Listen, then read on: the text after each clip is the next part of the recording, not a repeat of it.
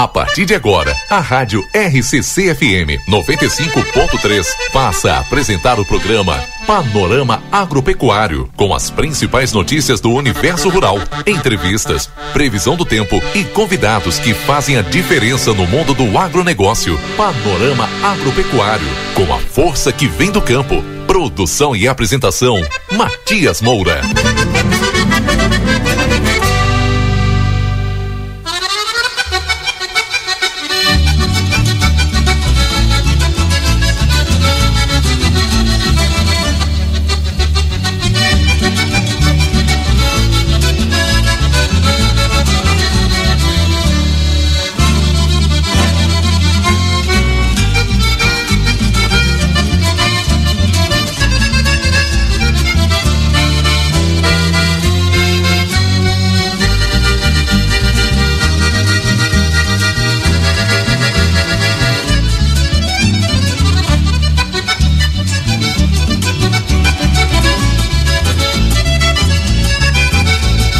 8 horas com mais 14 minutos. 8 e 14 aqui nos estúdios da Rádio XCFM 95.3, a emissora mais potente da nossa fronteira oeste do Rio Grande do Sul. Muito bom dia, muito obrigado pela sua companhia, obrigado pela preferência, pela escolha da Rádio XCC para acordar bem as manhãs. Eu sou Matias Moura e vamos juntos até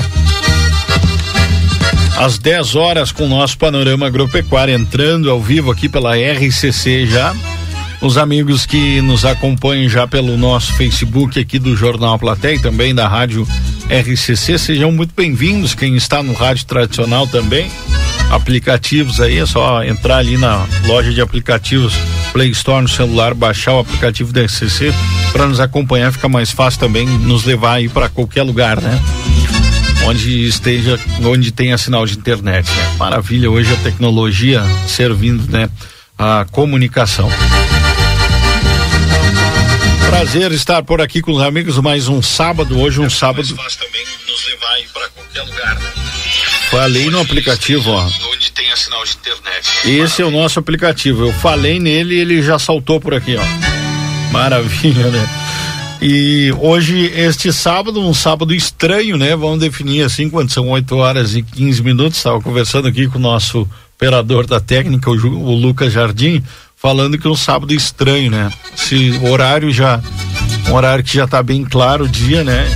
O dia não clareou ainda por conta desse céu nublado que a gente tem. Tivemos pancadas de chuva aí na madrugada e a meteorologia nos dizendo que nós teremos um final de semana assim, né? Com não com volume muito grande de chuva, mas chuvas esparsas entre hoje e amanhã. É claro que daqui a pouco a gente já vai conversar aqui sobre o tempo com o pessoal da Metsul Meteorologia que vai nos passar assim como é que vai ficar o panorama para esse final de semana completo aí também para o próxima próxima semana, semana que vem, na né? primeira semana aí do mês de julho.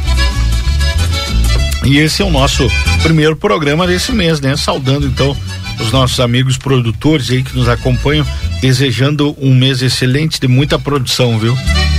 Com certeza de muito trabalho, mas de muita produção. Afinal, o agronegócio é o motor do nosso país e não para, né? Nem no barro, nem na chuva, nem no calorão. Segue e segue produzindo. Depois a gente vai estar tá falando sobre o plano safra, inclusive. Tudo a ver com isso que a gente já está tocando aqui no assunto. Mas no programa de hoje, o programa de hoje é um programa, como sempre, especial. A gente traz aqui grandes convidados para falar temas relevantes aí ao agronegócio. Hoje a gente vai estar tá com o ponto da carne daqui a pouquinho, com o Roberto Gresselé. A gente lembra que a gente encomendou do Roberto fazer um, um apanhado sobre os benefícios do consumo da proteína animal, da carne bovina. Ele vai estar tá falando um pouco sobre isso também, sobre a movimentação pecuária, mas esse vai ser o norte, digamos assim, do ponto da carne de hoje também com o Roberto Gresselé. Depois, na sequência, vem a Ana Luísa Schultz e a Valentina Bornoz falando de um projeto muito legal, né? O um projeto chamado Escola do Campo, que foi selecionado entre 72 projetos para concorrer, né, ao prêmio Desafio da Pecuária Responsável, que vai acontecer agora nos dias 4 e 5 de julho, lá em São Paulo. E o único projeto gaúcho que foi escolhido é o projeto aqui de Santana do Livramento da das gurias aí que vão estar conversando com a gente sobre esse tema importante explicando né o que é a escola do campo. Já está sendo já implantada, né, já trabalhada desde o início do ano em parceria lá em Uruguaiana, também aqui em Santana do Livramento, propriedades rurais aí. E depois, é claro, a cereja do bolo do programa de hoje é com o Antônio da Luz, economista-chefe da Farsul, Federação da Agricultura do Rio Grande do Sul. Ele vai estar tá conversando com a gente, fazendo um balanço, né, desse primeiro é, semestre 2022 e uma projeção do agronegócio gaúcho brasileiro para o restante desse ano. Então não perca a partir ali das nove e meia, pouquinho antes, essa entrevista com o Antônio da Luz aqui ao vivo no nosso Panorama Agropecuário. Eu já vou contar para os amigos agora, a gente vai estar tá estreando hoje. É um novo formato aqui do programa. A entrevista com o Antônio da Luz vai ser em formato de live, ou seja, o pessoal vai poder me ver e ver o Antônio da Luz conversando com a gente aqui no formato de live dentro do nosso panorama agropecuário. Ouvir na rádio e acompanhar a live ali no Facebook do Jornal Plateia. Agradeço aqui a parceria da técnica do Lucas Jardim, né, que proporciona proporcionou né, essa nova é, hoje a gente vai fazer um teste e daí, a partir da semana que vem, a gente vai estar tá estudando outro formato aí para melhorar ainda mais o panorama agropecuário, tá bom?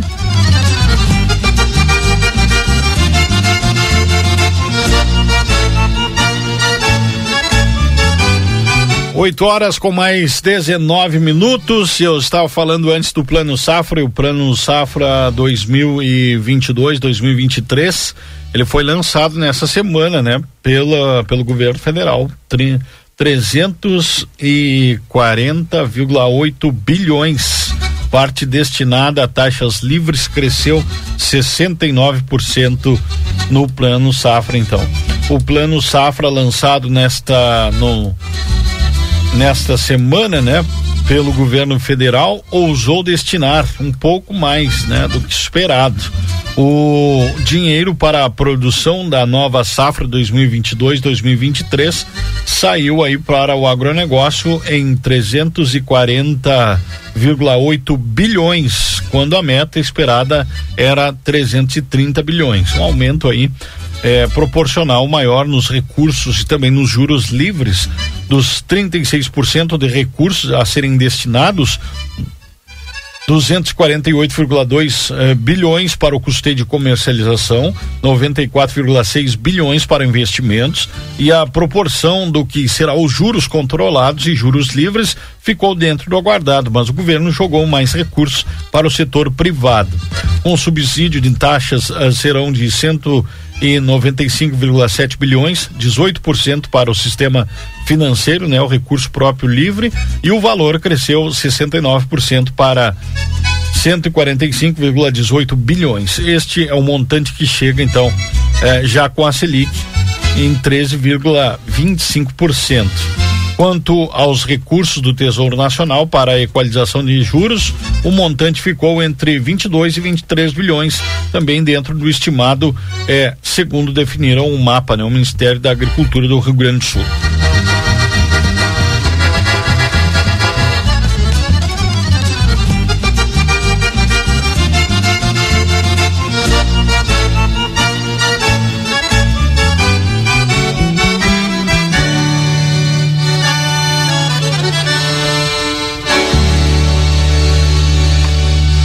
E ainda sobre esse tema, né? Olha só, a Farsul e a CNA fazem avaliação positiva dessa safra, né? O governo federal então lançou no dia 29 de junho o Plano Safra Nacional. Eu já nominei aqui. O próximo Plano Safra traz a diversificação das fontes de uh, financiamento com a disponibilidade de mais recursos né, e letras uh, de crédito para o agronegócio. Destaque do plano, né?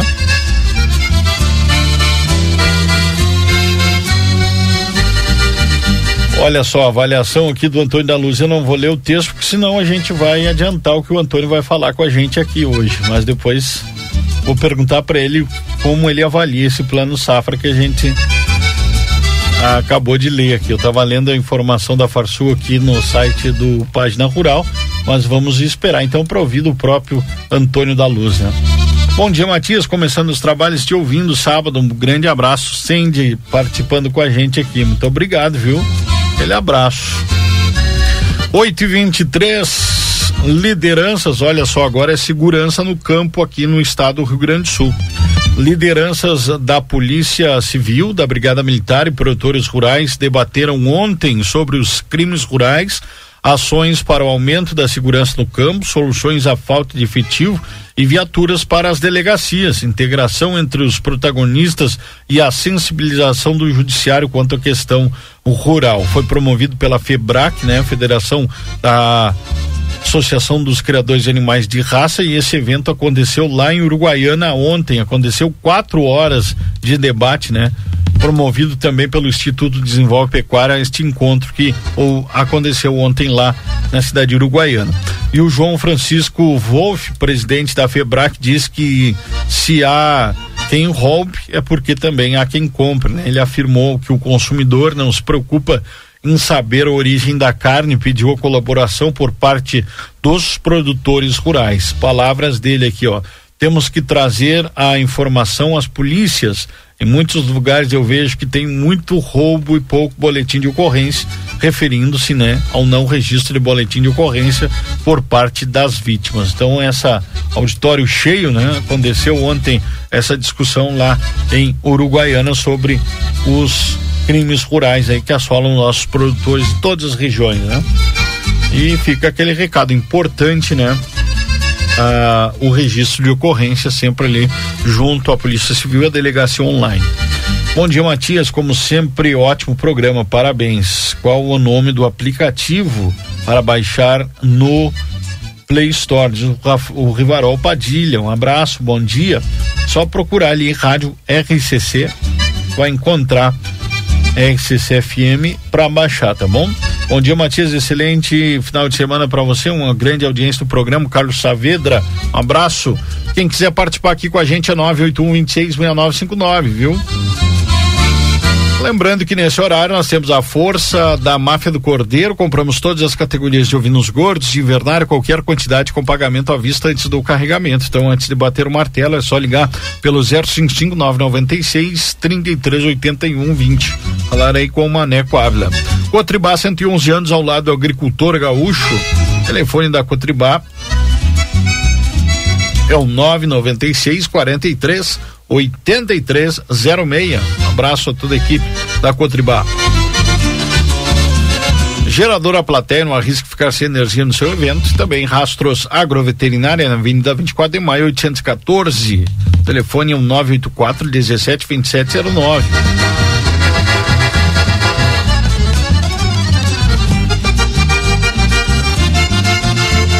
Bom dia, Matias, tomando cafezinho na escuta do programa. Um ótimo sábado para você. Obrigado, viu? Pessoal dando bom dia para nós. Isso aí. Na sequência, então, vamos ao intervalo comercial e já retornamos com o ponto da carne quando são 8 horas 26 minutos. A Rádio RCC FM está apresentando o programa Panorama Agropecuário.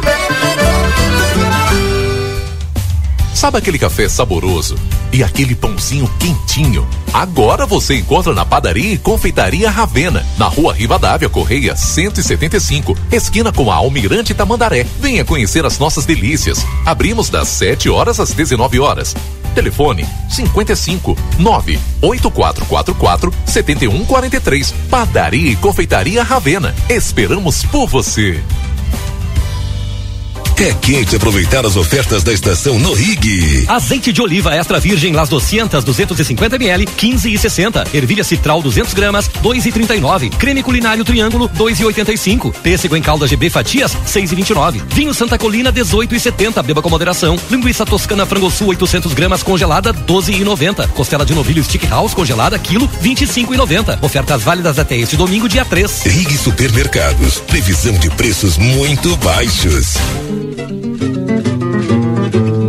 Olá pessoal, aqui quem está falando é Marquinhos Repeto do programa Bem Brasil que vai ao ar todos os domingos na sua RCC FM 95,3, das 10 da manhã até as 14 horas. Aguardo você. Um grande abraço do locutor Marquinhos Repeto e o Bem Brasil. Cotribá acredita na força da cooperação e, para isso, busca trabalhar pelo bem coletivo, impulsionando a economia e a qualidade de vida dos produtores. Tudo isso através da confiança, amizade e credibilidade para produzir mais. Está presente nos segmentos agrícola, animal e varejo, de forma cooperativa e diversificada, com mais tecnologia, gerando qualidade e rentabilidade. Tudo isso a fim de atender às diversas necessidades de uma propriedade rural. Cotribá, um marco para a história, alicerce para o crecimiento. ¿Por qué elegir el St. Catherine School? Porque los motivamos a seguir aprendiendo, a jugar, a experimentar, donde les enseñamos que un tropezón nos da impulso para lo siguiente, porque les abrimos las puertas al mundo para continuar su formación en el exterior. Porque contamos con el método de enseñanza Singapur, donde nuestros alumnos comienzan a hacer cuentas matemáticas en la temprana edad porque fomentamos el desarrollo de capacidades personales con una sólida base en la educación para lograr una mejor convivencia a través de valores. Porque estimulamos a nuestros alumnos a superarse cada día más, buscando el entendimiento y el trabajo en equipo como forma de crecimiento personal. Te esperamos. Por más consultas, ingrese a www.stcatherineschool.edu.uy.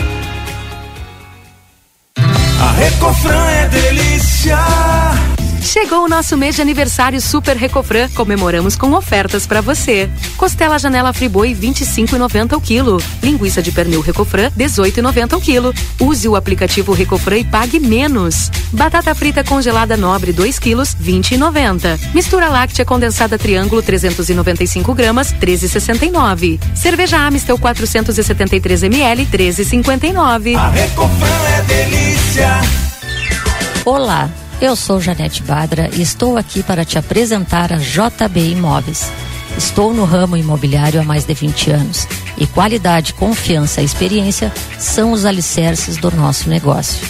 Comprar, vender ou alugar nunca foi tão fácil em Santana do Livramento e região. Encontre a casa dos seus sonhos, venda uma propriedade ou alugue o seu primeiro apartamento. Conheça o nosso novo site e acesse as nossas redes sociais. O começo da sua história está aqui.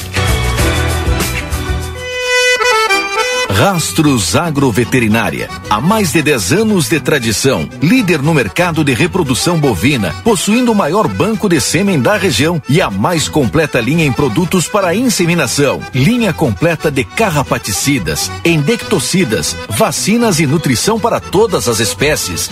Além de ferragens, materiais veterinários, agrícolas e correames. Avenida 24 de Maio, 814. Para chamadas e WhatsApp 9 8417 2709. Castiseg chega em livramento com a missão de levar aos clientes santanenses os melhores produtos e serviços de segurança inteligente, visando a qualidade, custo-benefício e constante inovação. Com os nossos serviços, você poderá acompanhar em tempo real o que acontece em sua casa ou comércio, com monitoramento inteligente 24 horas, sistema de câmeras, alarme, portaria remota, portaria autônoma, rastreamento veicular e serviços de ronda. Castiseg, na rua 13 de maio, 882. Telefone 55 991 65 8228. Voltamos a apresentar Panorama Agropecuário. Produção e apresentação Matias Moura.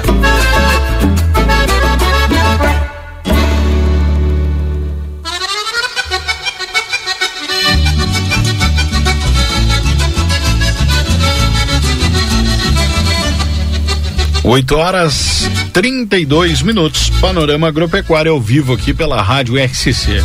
Trazendo sempre as informações para o homem do campo da cidade, já dando bom dia e desejando né, um ótimo sábado, um ótimo final de semana para todo mundo que nos acompanha. Os amigos que estão chegando em Santana do Livramento e Ribeira nesse momento sejam bem-vindos. Aproveitem bem. A fronteira tem aqui para te, te ofertar, né?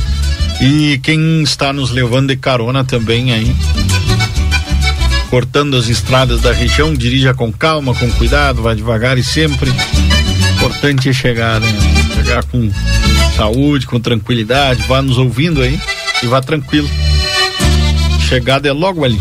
Agora são 8 e 33 Chuva retorna para a parte do Rio Grande do Sul no final de semana. Destaque do tempo, né? O final de semana será de chuva em parte do estado. Nesse sábado, dia 2, a passagem de uma frente fria pela região costeira traz instabilidade para algumas regiões. Pode chover na campanha e na fronteira oeste. Nas demais regiões, o dia será de sol entre nuvens. A mínima do dia hoje 5 graus aparece lá em São José dos Ausentes, a máxima 29 graus em Novo Tiradentes. Novo Tiradentes vai fazer verão, hein? Amanhã, domingo, dia 3, a frente fria se afasta, mas a instabilidade ela permanece em parte do território. Na região metropolitana, amanhã o céu nublado e chove em forma de pancadas fortes. Na faixa litorânea no sul do estado, a possibilidade de garoa amanhã. Na fronteira oeste, por sua vez, o dia começa instável, mas uh, depois o tempo deve ficar firme. Nas outras áreas, predomínio de sol entre nuvens.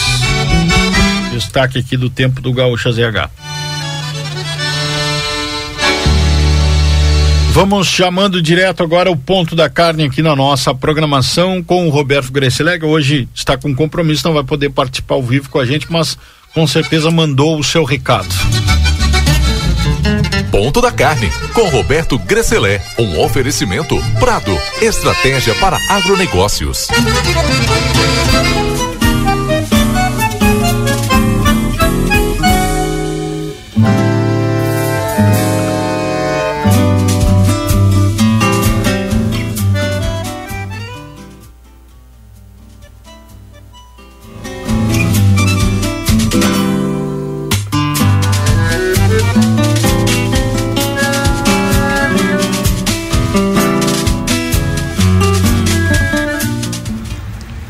Bom dia, meu amigo Matias Moura. Bom dia a todos os amigos ouvintes do Ponto da Carne dentro do panorama agropecuário.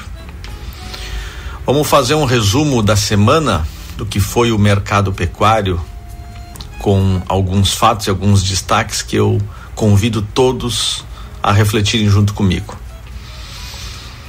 Foi mais uma semana firme no mercado pecuário, é, boa valorização das principais categorias, mais uma semana de alta, inclusive.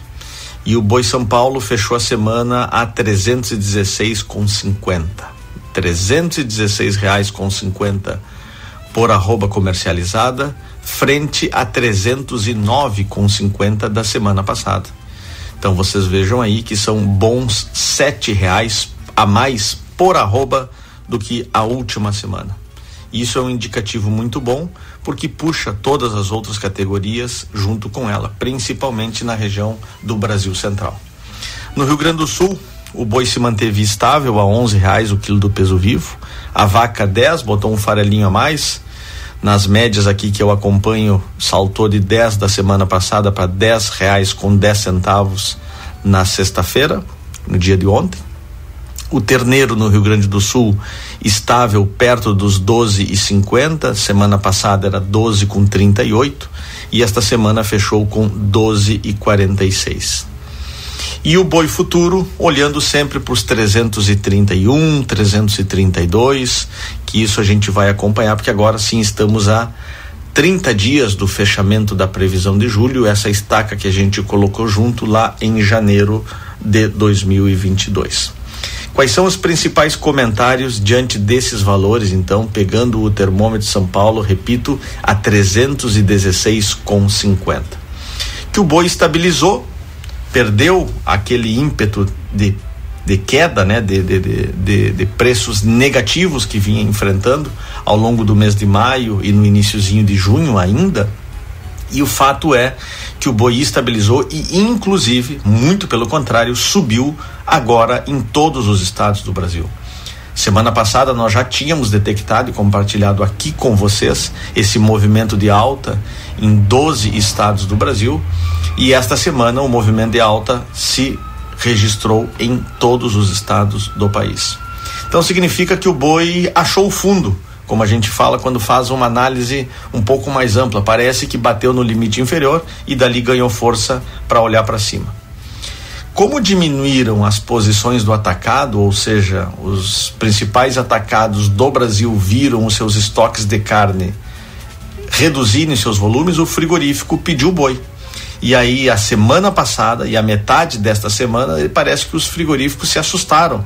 Sobretudo os pequenos que viram menos dependentes, né, e menos abastecidos por frio, por confinamentos próprios, os frigoríficos de porte médio e pequeno se assustaram quando viram as suas escalas mais curtas. E a gente registrou no programa da semana passada que alguns frigoríficos estavam trabalhando já com escala de 4, 5 dias, o que é uma fonte de muito nervosismo, quase para dizer um pânico por parte da indústria quando vê um boi escalado com não mais do que quatro ou cinco dias.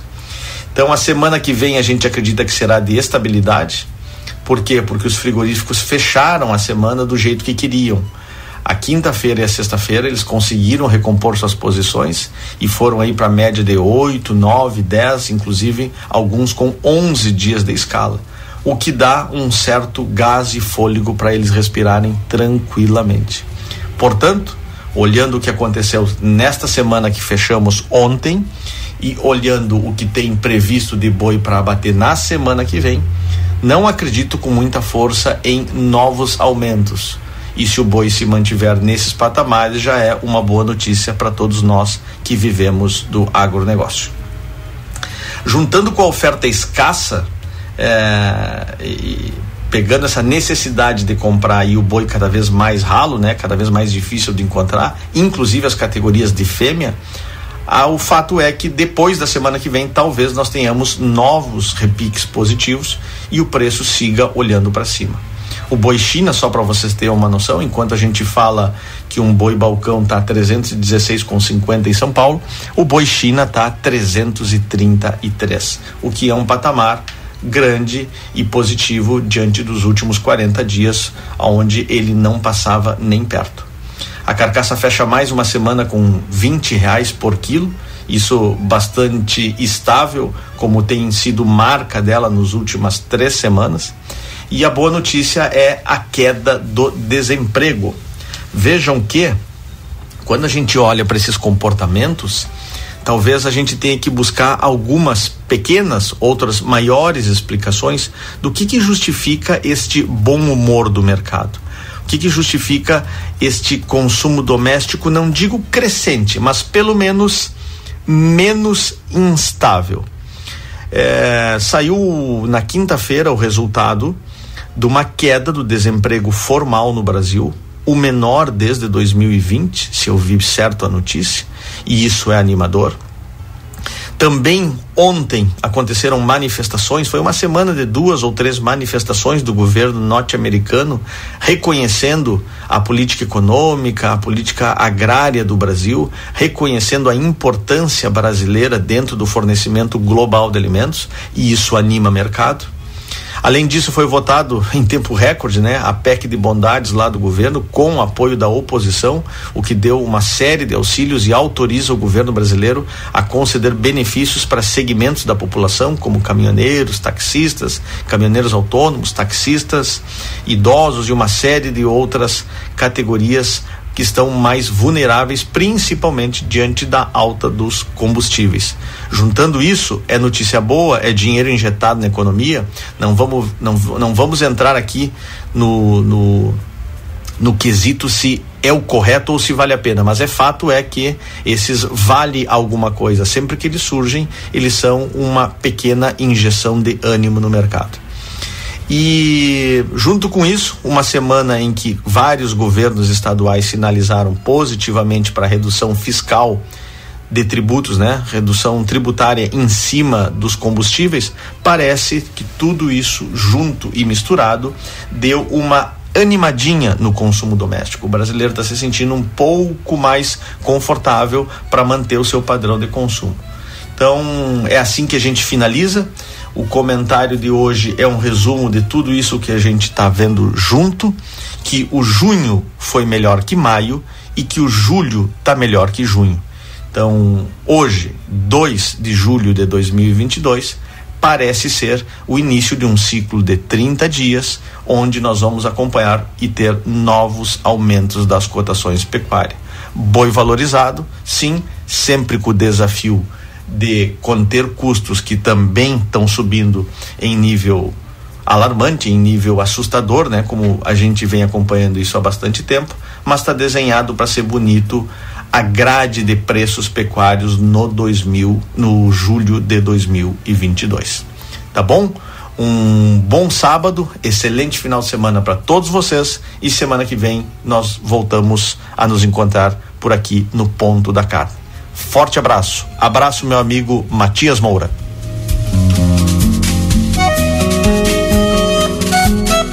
Esse aí é o Roberto Grezeler, no Ponto da Carne, hoje seu comentário técnico pecuário, sempre importante aqui, né? Semana que vem está de volta ao vivo com a gente, né? Aquele, aquela charla que a gente faz aqui todas as manhãs de sábado. Hoje por compromisso, né? Não conseguiu estar com a gente, mandou seu recado aqui, sempre importante. Agora são 8 horas com mais 43 minutos e eu já vou chamar os nossos próximos convidados aqui, que é os nossos amigos da Cotribá e o informativo Cotribá com as cotações do mercado agrícola dentro da programação da RCCFM do nosso Panorama Agropecuário. No ar, informativo Cotribá. São muitos anos de história, fortalecendo a região acreditando na gente, garantindo a produção.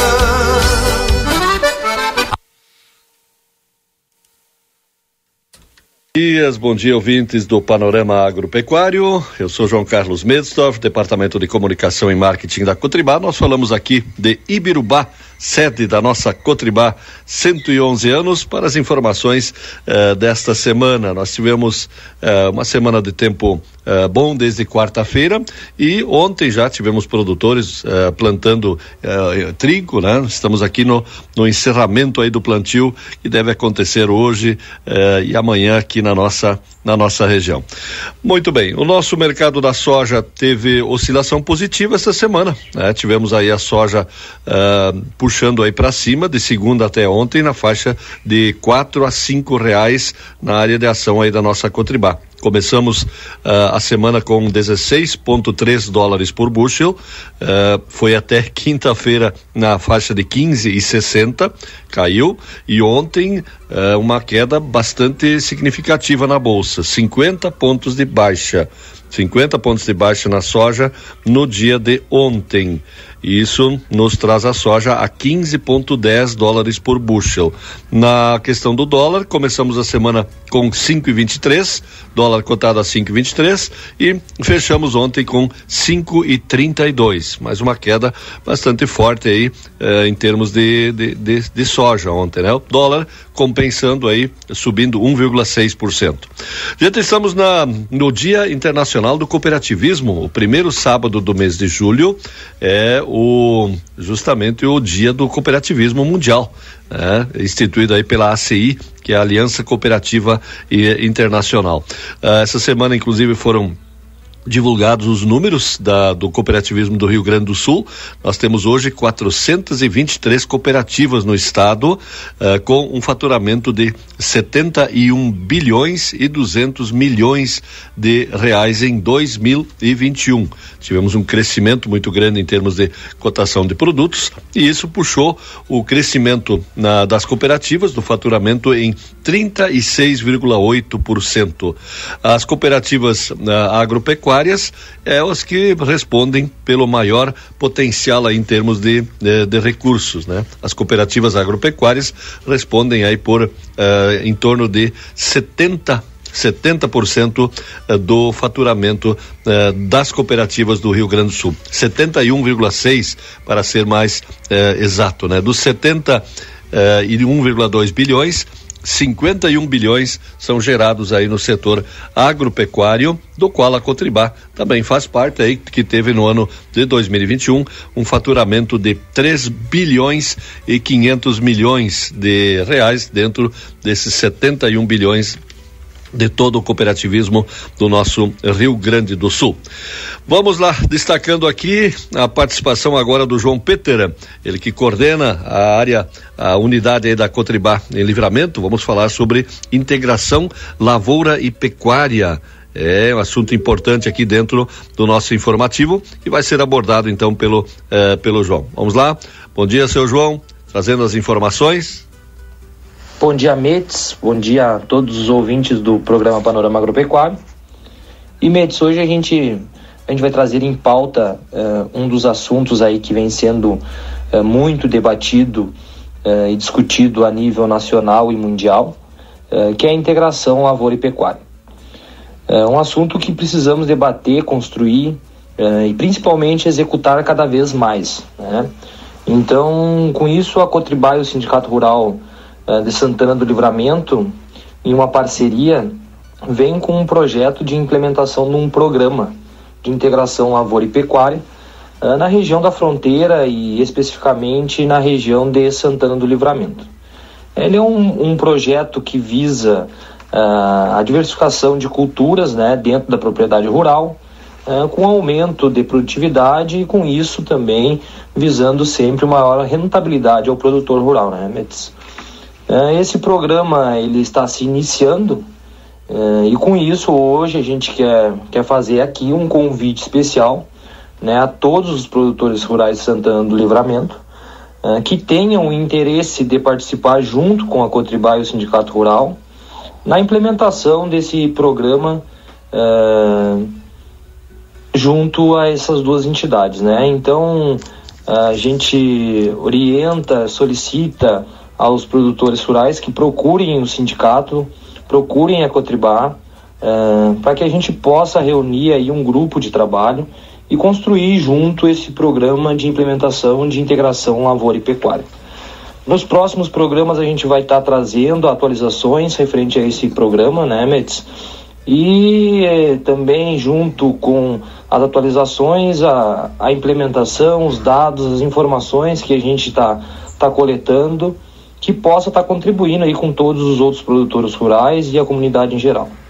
Então eu reforço o convite, né, que todos os produtores rurais que tenham interesse, que procurem o Sindicato Rural e a Cotribá para mais informações aí, né, ou procurem o seu técnico da, da, da cooperativa, uh, que a gente vai estar tá divulgando uh, nos próximos dias aí, orientando ao produtor que tenha interesse de participar desse programa. Mates, um abraço, um abraço a todos os ouvintes e até uma próxima. Muito bem, seu João. Um abraço também a todos os colegas aí em Santana do Livramento. E nós fechamos o programa de hoje com um assunto importante, que nós tivemos o lançamento do Plano Safra 2022-23 essa semana por parte do governo federal, um incremento grande aí de recursos, uh, mais de 300 bilhões de reais, 94 bilhões de reais a mais uh, em relação ao Plano Safra uh, do ano passado. E sobre isso, Vamos à entrevista com o Jonas Medeiros, ele que coordena o setor de crédito rural, seguros aí da Cotribá, falando sobre esse assunto, fechando a nossa participação no dia de hoje. Um grande abraço a todos, bom final de semana e vamos à entrevista do Jonas. É, no informativo de hoje nós vamos conversar com uh, o Jonas Medeiros, ele que é que coordena a parte de, ser, de crédito rural, de seguros aqui da nossa Cotribá. Saiu o plano Safra 2022-2023, Jonas. Bom dia.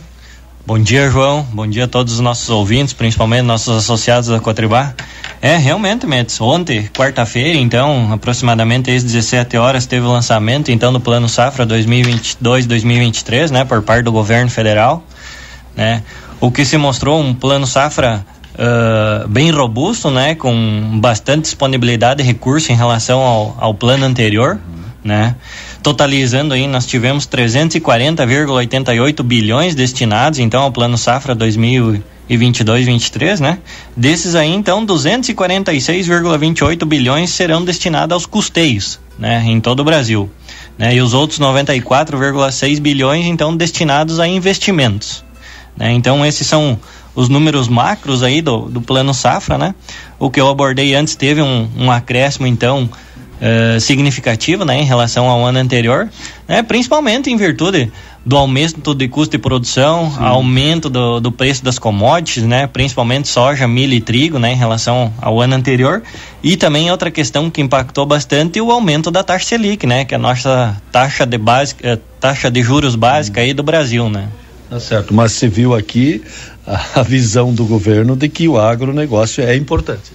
Exatamente, João. Uh, querendo ou não, é o que alavanca a economia aí do país, né? Então, o governo preocupado com essa questão aí disponibilizou esse, esse aumento de recursos, né? Uhum. Como eu te falei, em virtude desses aumentos do custo de produção e, e do, do, do, aumento do preço das commodities, uh, refletiu nesse aumento da disponibilidade de recursos. 36% a mais. Né? Exatamente, 36% a mais. Só que se a gente mensurar isso em aumento de custo de produção, basicamente ele vai acompanhar esse aumento do Sim. custo de produção, né? Então, nós vamos ter aí praticamente a, a mesma quantidade de produtores e a mesma quantidade de área contratada em relação ao ano passado, aproximadamente, né? É, foram mais de 90 bilhões de reais que vão ser uh, injetados aí. Em termos de uh, números, a gente viu aí um grande, uma grande elevação, entra em vigor amanhã, né? Isso aí, João. Uh, a partir então do dia 1 de julho entra em vigor o novo plano safra, né? os bancos então já estão se adequando aí, né? Hoje ainda a gente tem finalização ainda do plano safra anterior, né? Uhum. Até por uma questão aí de, de, comentário, nós ainda temos proposta ainda do ano anterior sendo liberados aí no uhum. último dia do, do ano, né? Sim, sim. Então, basicamente, ele entra em vigor só dia primeiro, que daí já já entra com as novas regras e principalmente a nova taxa de juros que entrou em vigor, né? E essas novas regras são é, uh, João, assim, teve poucas alterações de forma geral, né? O principal ficou na questão da taxa de juros, né? Que houve alteração uh, em relação ao último plano safra, né? Nós tivemos aí um aumento, basicamente, na taxa do Pronaf, né, que era 13 e 4,5% ano passado, então, de juros ao ano. Esse ano passou de 5 e 6, né? Então, houve um acréscimo entre 2 e 1,5%, né? O Pronamp era 6,5%, então passou para 8%, né? Que é um dos principais aí na questão do custeio. E também o agricultura empresarial, né? Que é os demais, passou para 12 e 12,5% ao ano. Mas só ressaltando, João, uh, se hoje nós considerarmos aí a Selic a 13,25, uhum. todos os juros ficaram abaixo da taxa básica de juros, né? Então ainda assim tem um subsídio por parte do governo nessa, nessa questão da taxa de juros, o que beneficia propriamente o produtor rural, né? Como uhum. um todo, desde o pequeno produtor até o, até o grande produtor. É, existe essa subvenção, a diferença de juros é, é bancada aí pela, pela União, né? Na questão dos seguros, houve também aumento de valores? Exatamente, para a questão da subvenção rural uh, ao seguro agrícola, né? Ao seguro rural, na verdade, né? Se é a subvenção, para o pessoal nos entender aqui. Na verdade, o, o governo paga parte do seguro, né? De, do produtor quando ele realiza a contratação. Ou seja, Uh, para o soja, a gente vai ter então uma subvenção, ou seja, o, um, um, valor de 20% no valor do seguro, então 20% ficará mais barato para o produtor, né? E 40% nas outras culturas, ou seja, trigo e milho terão uma subvenção então de 40% e soja 20%. Bom, essa questão do seguro, Jonas, é bom destacar. Por que, que o governo ajuda na parte de, do seguro? É mais fácil o governo ajudar para incentivar o pessoal a fazer seguro do que eventualmente dar uma, uma, uma frustração e aí ter que bancar prorrogação de valores muito maiores, né? Exatamente, João. Uh, hoje a gente trabalha basicamente com os dois mitigadores, né? Que é o Proagro e o seguro agrícola, né? Uhum. Então, para o próximo ano, 2023, eh, no caso, a gente terá um aporte aí na subvenção de 2 bilhões, tá? 2 bilhões para a questão do subvencionamento do seguro agrícola. Quanto era no ano passado? Era 990 milhões. Dobrou, né? mais, mais, é, que dobrou. mais que dobrou. Só que no ano anterior ainda nós tínhamos questão mais de um bilhão, então tinha reduzido né, nesse ano presente, agora de 2022, né? E agora sim volta a ter um, um estímulo grande aí por parte do, do governo para incentivar realmente a ficar mais barato essa questão do seguro e ter uma maior amplitude, principalmente a questão de ter mais produtores contratando seguro Exato. e se, se tornar um produto mais cultural, né, por parte dos produtores. É, e mais barato, quanto mais gente na, no seguro, menor o valor. Exatamente, Metz. Quanto há maior contratação, há maior diluição de risco, né? Uhum. Uh, as companhias uh, fazem esse, essas estatísticas, né? E esses cálculos. Então, quanto mais seguro contratado e, e mais diversidade de áreas contratadas e regiões, né? Com certeza isso vai se tornando mais popular e mais barato e, enfim, e vai havendo maior adesão por parte do produtor rural também. Bom, agora o que os bancos é que definem de forma ah, regional alguma coisa em termos de valores de eh, de, de lavoura de financiado.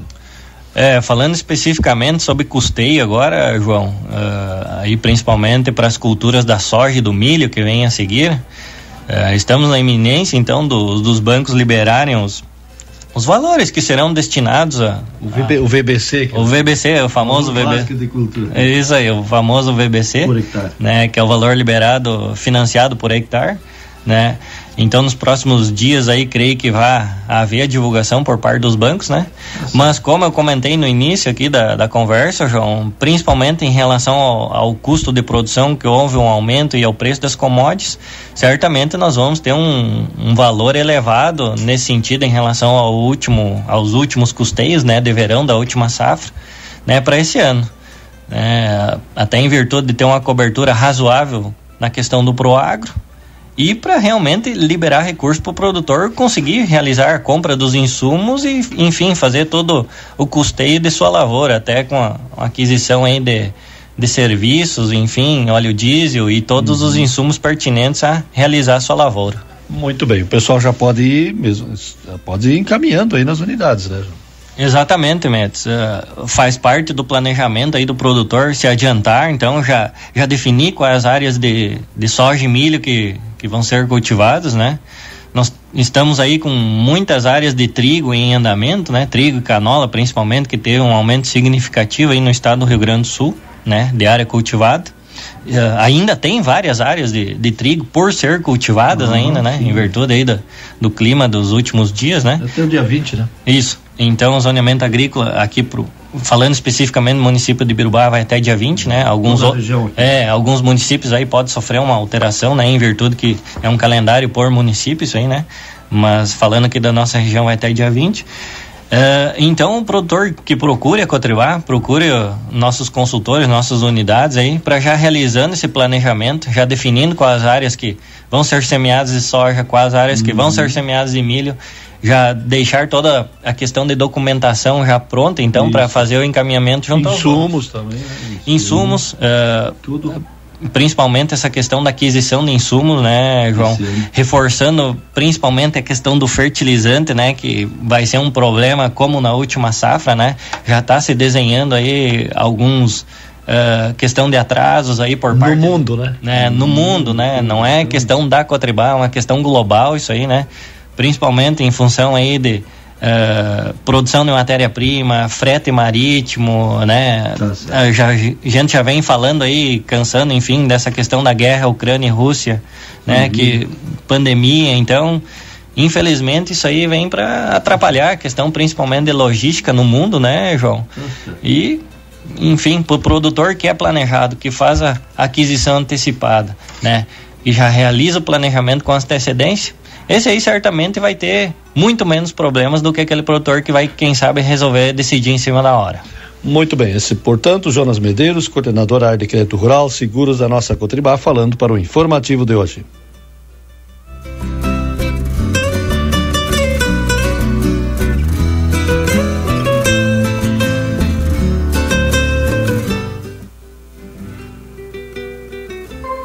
Somos feitos de desafios Somos feitos de determinação.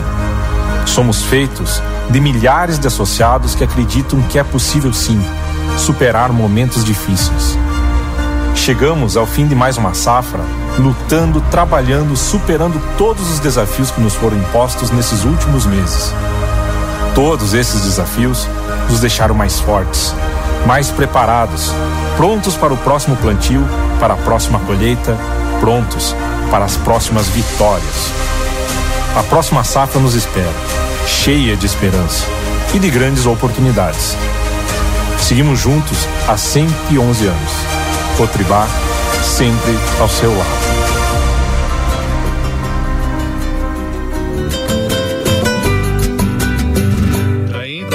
Tá aí, então, esse foi o informativo Cotribá, equipe de produção lá da os nossos amigos lá de Birubá, né? O João Carlos Metzdorf, todo o pessoal lá da equipe de comunicação essa grande cooperativa e hoje é o dia do cooperativismo, né? Então a gente já manda aquele abraço especial a todos os amigos cooperados aí dessa há 111 anos ao lado do agricultor, né? Linda história aí da Cotribá, que é a nossa parceira aqui. Um abraço pessoal na Cochilha de Santo Inácio ali, na faxina, também nos ouvindo, né? 9 horas e três minutos agora. Esse sábado, hoje, dia 2 de julho. Temperatura ela continua na casa dos 16 graus, céu nublado aqui na fronteira da paz. A gente vai um intervalo comercial, depois retornamos aqui com a entrevista com a Escola do Campo. Não sai daí. 9 horas e três minutos. Sabe aquele café saboroso e aquele pãozinho quentinho? Agora você encontra na padaria e confeitaria Ravena, na rua Rivadavia Correia 175, esquina com a Almirante Tamandaré. Venha conhecer as nossas delícias. Abrimos das 7 horas às 19 horas. Telefone 55 98444 7143. Padaria e confeitaria Ravena. Esperamos por você. Catão Rede Vivo, teu São João com economia de montão. Tomate quilo três e quarenta e oito, batata palito rapipap congelada 2 quilos dezoito e noventa e nove. Coração de frango lar congelado bandeja 600 gramas 15,99. Papel higiênico Atuale Max folha dupla neutro 20 metros com 24 rolos 19,99.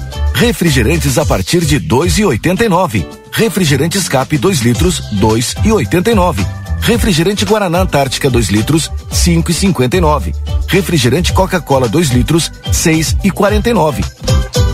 Vem pro Arraiá da Economia, vem pra Rede Vivo. Não leve a mal, meu parceiro. Sou da máfia do Cordeiro. Máfia do Cordeiro. Parceria fixa de Maneco Ávila e Clóvis Cardoso. Compramos todas as categorias de ovinos gordos de invernar em qualquer quantidade com pagamento à vista antes do carregamento. Com a graça do Pai Maior estaremos juntos, produtor. Com transparência e honestidade. Maneco e Cardoso sempre valorizando o produtor. Antes de bater o martelo, ligue via celular ou WhatsApp 55 996 33 81 20. Maneco Ávila Negócios Rurais. O melhor preço em Cordeiros da Fronteira Gaúcha. Agora a RCC FM está no Spotify. Ouça programas, entrevistas, previsão do tempo e conteúdos exclusivos. Acesse Rádio RCC FM no Spotify e ouça a hora que quiser.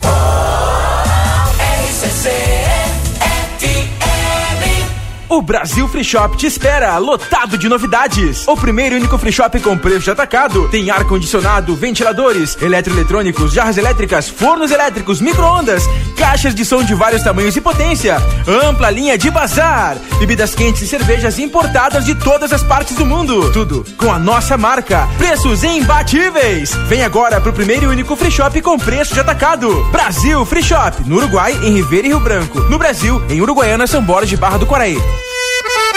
Rastros Agroveterinária. Há mais de 10 anos de tradição. Líder no mercado de reprodução bovina, possuindo o maior banco de sêmen da região e a mais completa linha em produtos para inseminação. Linha completa de carrapaticidas, endectocidas, vacinas e nutrição para todas as espécies. Além de ferragens, materiais veterinários, agrícolas e correames. Avenida 24 de Maio, 814. Para chamadas e WhatsApp 9 8417 2709. Ofertas do Super 300 para este fim de semana. Bombom Garoto 250 gramas 8,99. Dolce Gusto 16 cápsulas 24 reais e 99 centavos. Arroz Super Eco quilo 3,39. Pão de alho Bela Pan 350 gramas oito reais e noventa e nove centavos. Refrigerante Coca-Cola 2 litros, seis e sessenta e nove. Vinho Lanceiro Negro 750 ml, sete reais e quarenta e nove centavos. Cerveja Brahma Duplo Malte 350 ml, dois e noventa e cinco. Beba com moderação. E costela de novilho quilotão somente vinte e quatro reais e noventa e nove centavos. A Cotribá acredita na força da cooperação e, para isso, busca trabalhar pelo bem coletivo, impulsionando a economia e a qualidade de vida dos produtores. Tudo isso através da confiança, amizade e credibilidade para produzir mais. Está presente nos segmentos agrícola, animal e varejo, de forma cooperativa e diversificada, com mais tecnologia, gerando qualidade e rentabilidade. Tudo isso a fim de atender às diversas necessidades de uma propriedade rural. Cotribá, um marco para a história, alicerce para o crescimento. Proilumine, iluminação e decoração. Somos especializados em todo tipo de iluminação de LED, iluminação técnica e decorativa com estilo e requinte, qualidade e sofisticação ao iluminar. Proilumine, tudo em iluminação e decoração para o seu lar e sua empresa. Visite nosso showroom e confira a variedade em modelos e estilos. Rua Vasco Alves, número 1111, junto a Providros. Nosso WhatsApp é 99970 3615. Especial Grandes Nomes. Todos los sábados a partir del mediodía hasta las 14 horas. Las músicas latinas, los recuerdos de alguna agrupación o solistas siempre están en especial Grandes Nomes. Voltamos a apresentar Panorama Agropecuário. Produção e apresentação Matias Moura.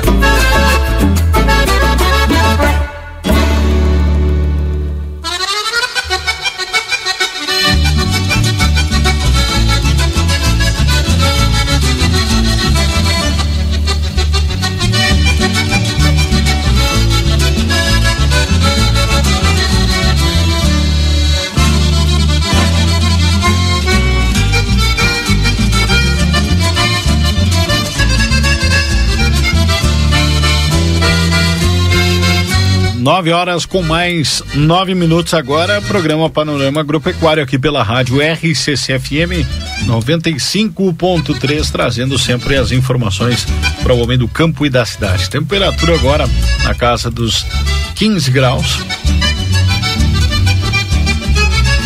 Seguimos por aqui com a força da Rastros Agroveterinária, que fica ali na Avenida 24 de Maio, número 814 telefone da Rastros é o 984672709.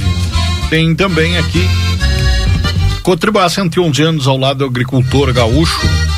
Máfia do Cordeiro, compramos todas as categorias de ovinos. Entre em contato pelo 055 996 33 81 20.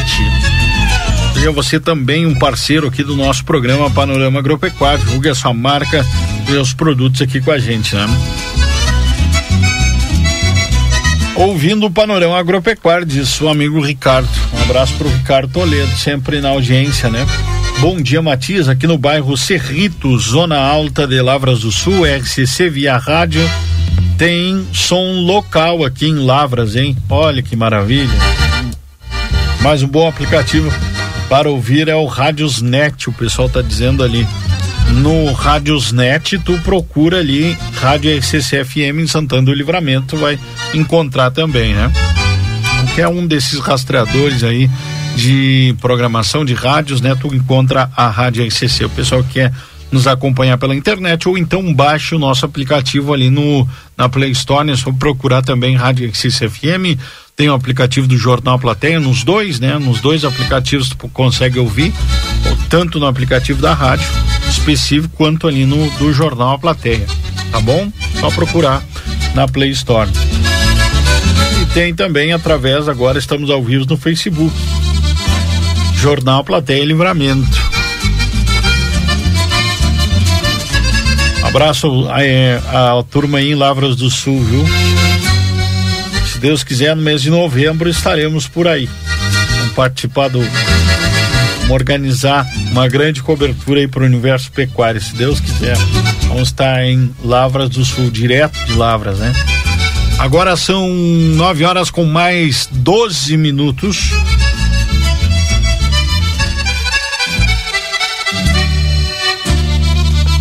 E nós vamos agora para a entrevista que eu fiz aí durante a semana com a Ana Luísa Schultz, e a Valentina Bornoz do projeto Escola do Campo da empresa santanense Agrotins, que está representando o Rio Grande do Sul agora nos dias 4 e 5 de julho em São Paulo no evento denominado Desafio da Pecuária Responsável.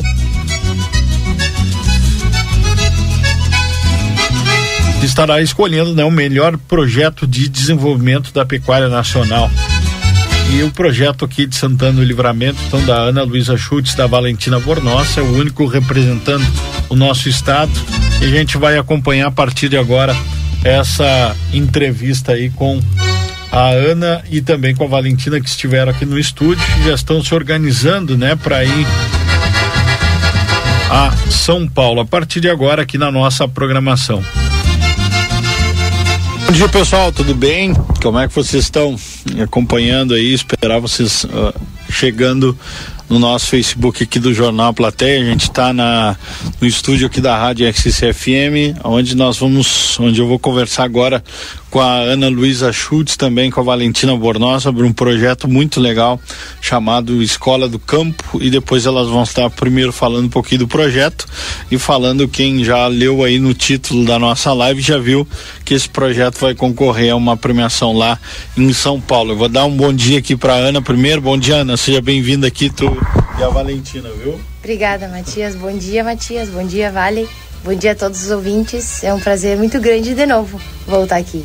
Obrigada. Maravilha. Bom dia, Valentina, tudo bem? Bom dia, bom dia, pessoal, todos os ouvintes aí. Matias, obrigado pelo convite. É sempre um prazer estar aqui. Bom dia, Ana. E, enfim, estamos aí para dar uma conversada, contar Maravilha. as novidades. Vamos falar então do projeto Escola do Campo. A gente já trouxe, eu já trouxe aqui no Panorama Agropecuária a Valentina e a Ana para comentar com a gente sobre o projeto. Mas para quem não conhece, elas vão falar um pouquinho agora o que, que é a Escola do Campo. Joia. Bom, a Escola do Campo é um projeto que nada mais, nada menos busca qualificar as pessoas que atuam hoje no campo, seja na sua forma de liderança ou na sua forma operacional. A, a turma hoje está com foco para as pessoas que atuam no campo, mas tem outros projetos que vão vir que englobam o todo. Então, esse, esse projeto vinculado à classificação de São Paulo é, é a escola que está sendo levada pela visão do bem-estar animal e sustentabilidade do, dos ambientes de produção.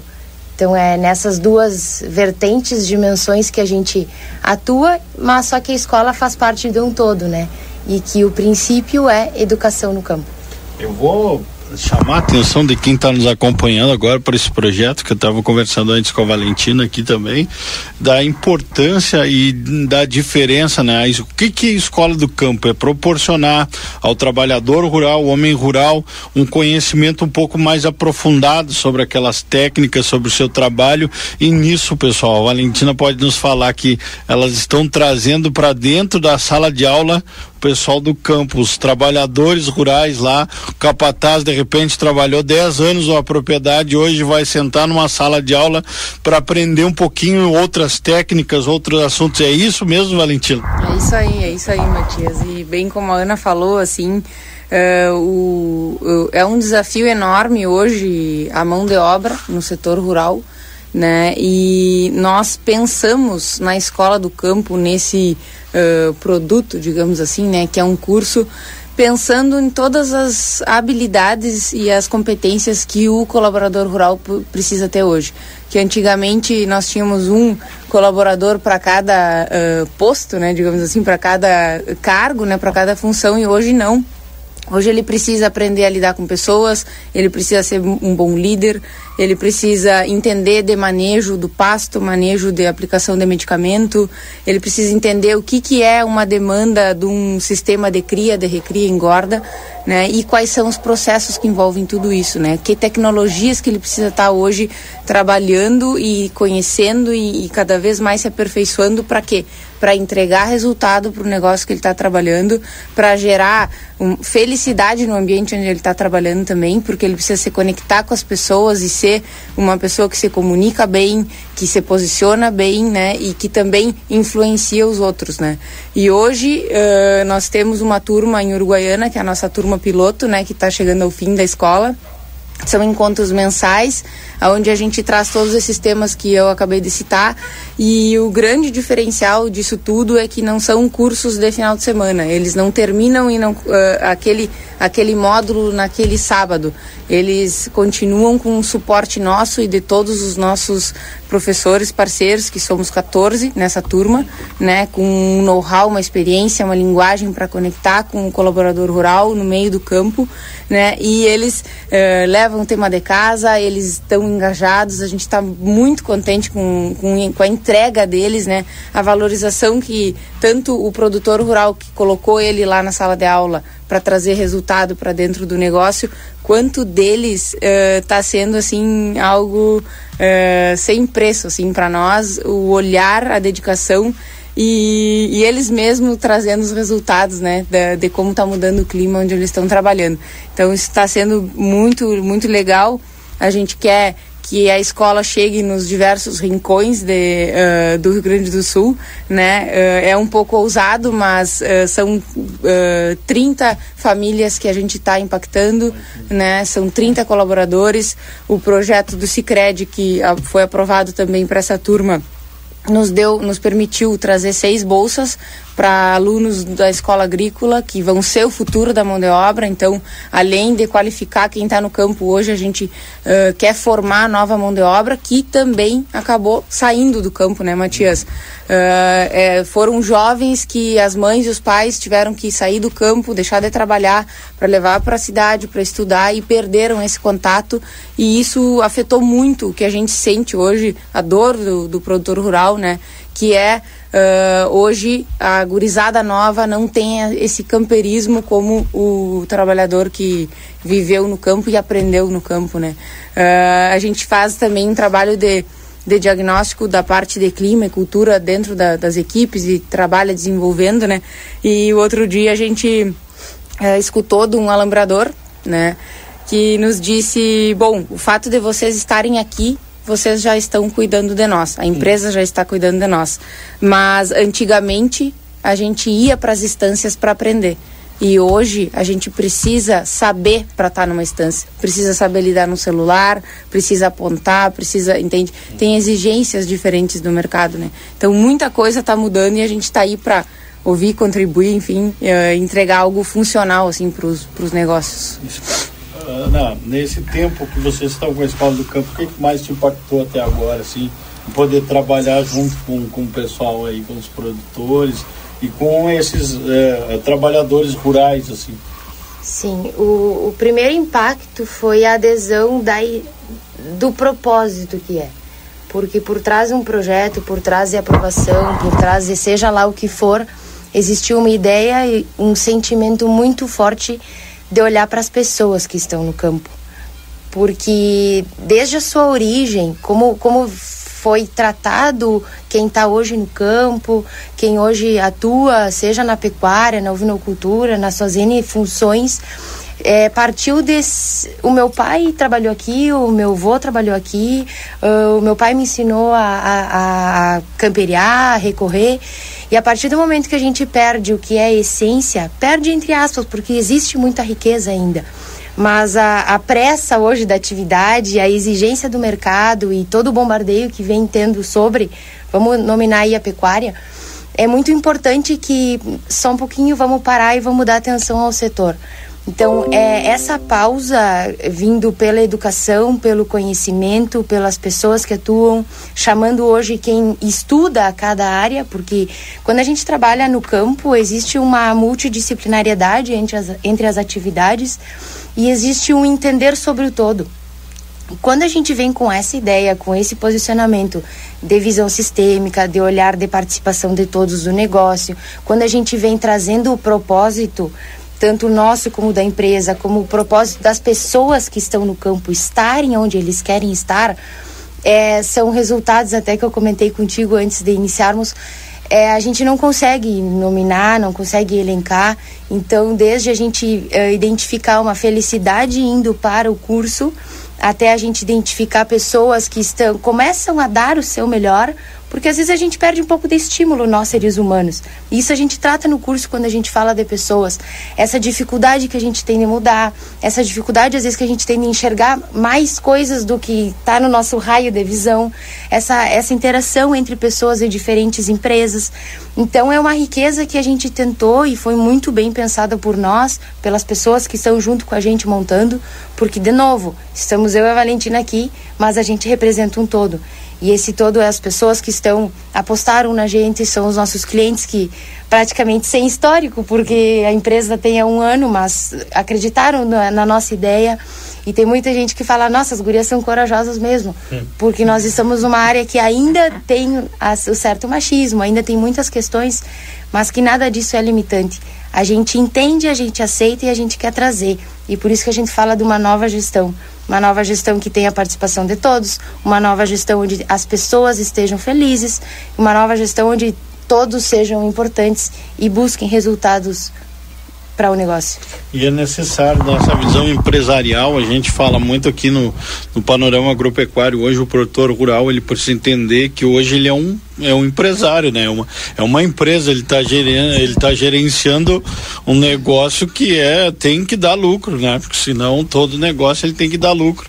E então é necessário também mostrar que o que o que o, o trabalhador rural ele tem um valor importantíssimo dentro desse sistema, né?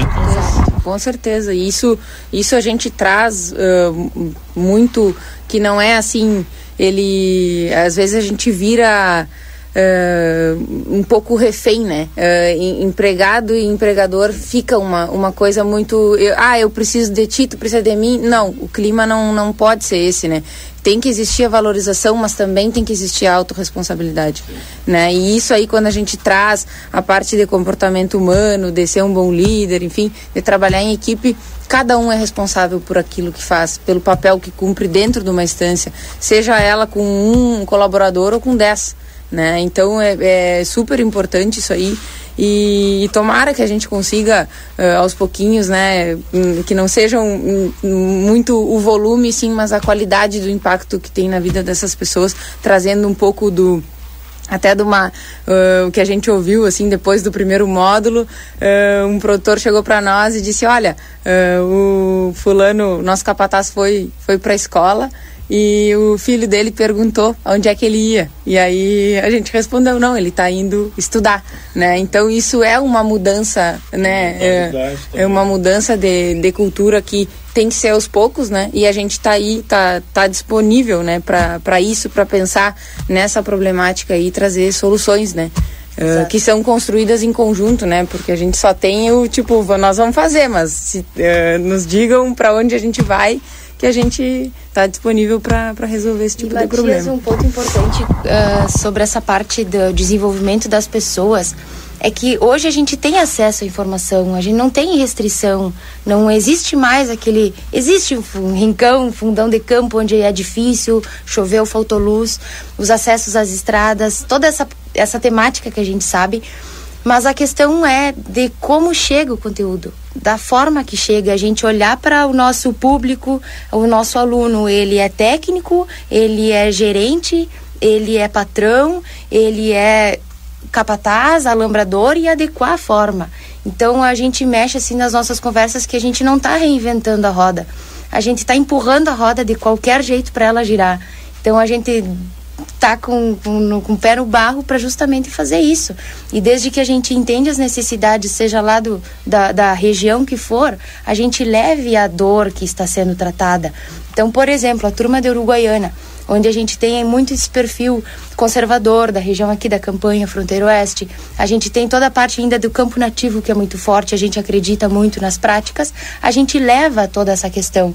Agora, se a gente sobe um pouquinho mais a nível da região central do estado ou um pouquinho mais para o norte, tem muito a lavoura forte na, na, como cerne da produção, nós vamos falar de integração lavoura-pecuária, nós vamos ainda falar de campo nativo na forma que tem.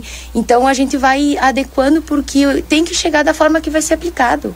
E não adianta a gente chegar com números que, que a pessoa não entende ou que não faz sentido. Então acho que esse é o nosso desafio de facilitadoras do programa, de poder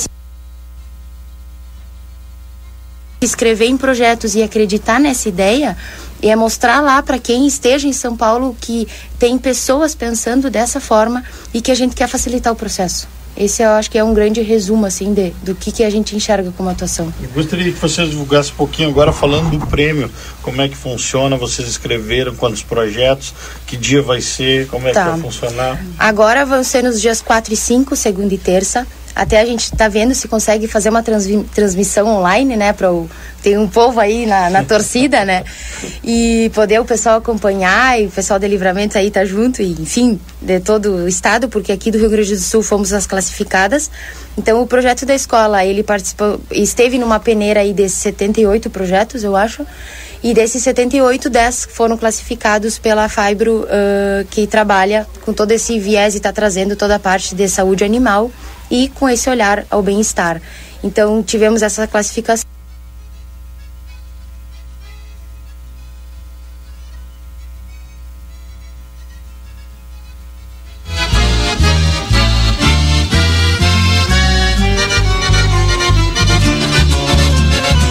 Nove horas com mais 28 minutos agora. Essa aí foi a entrevista então com a da Luísa Schutz com a Valentina Bornoz da Agrotins, Escola do Campo, projeto Agro a Escola do Campo que nessa semana agora vai é, estar participando desta premiação lá em São Paulo. Se Deus quiser, vem para Santana do Livramento, vem para o Rio Grande do Sul. O projeto é muito bem feito aí pelo que nós ouvimos até agora aí ó, e trabalho da Ana Luísa e também da Valentina.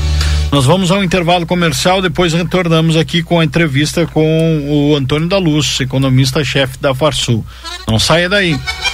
Panorama agropecuário com a força que vem do campo. A Rádio RCC FM está apresentando o programa Panorama Agropecuário.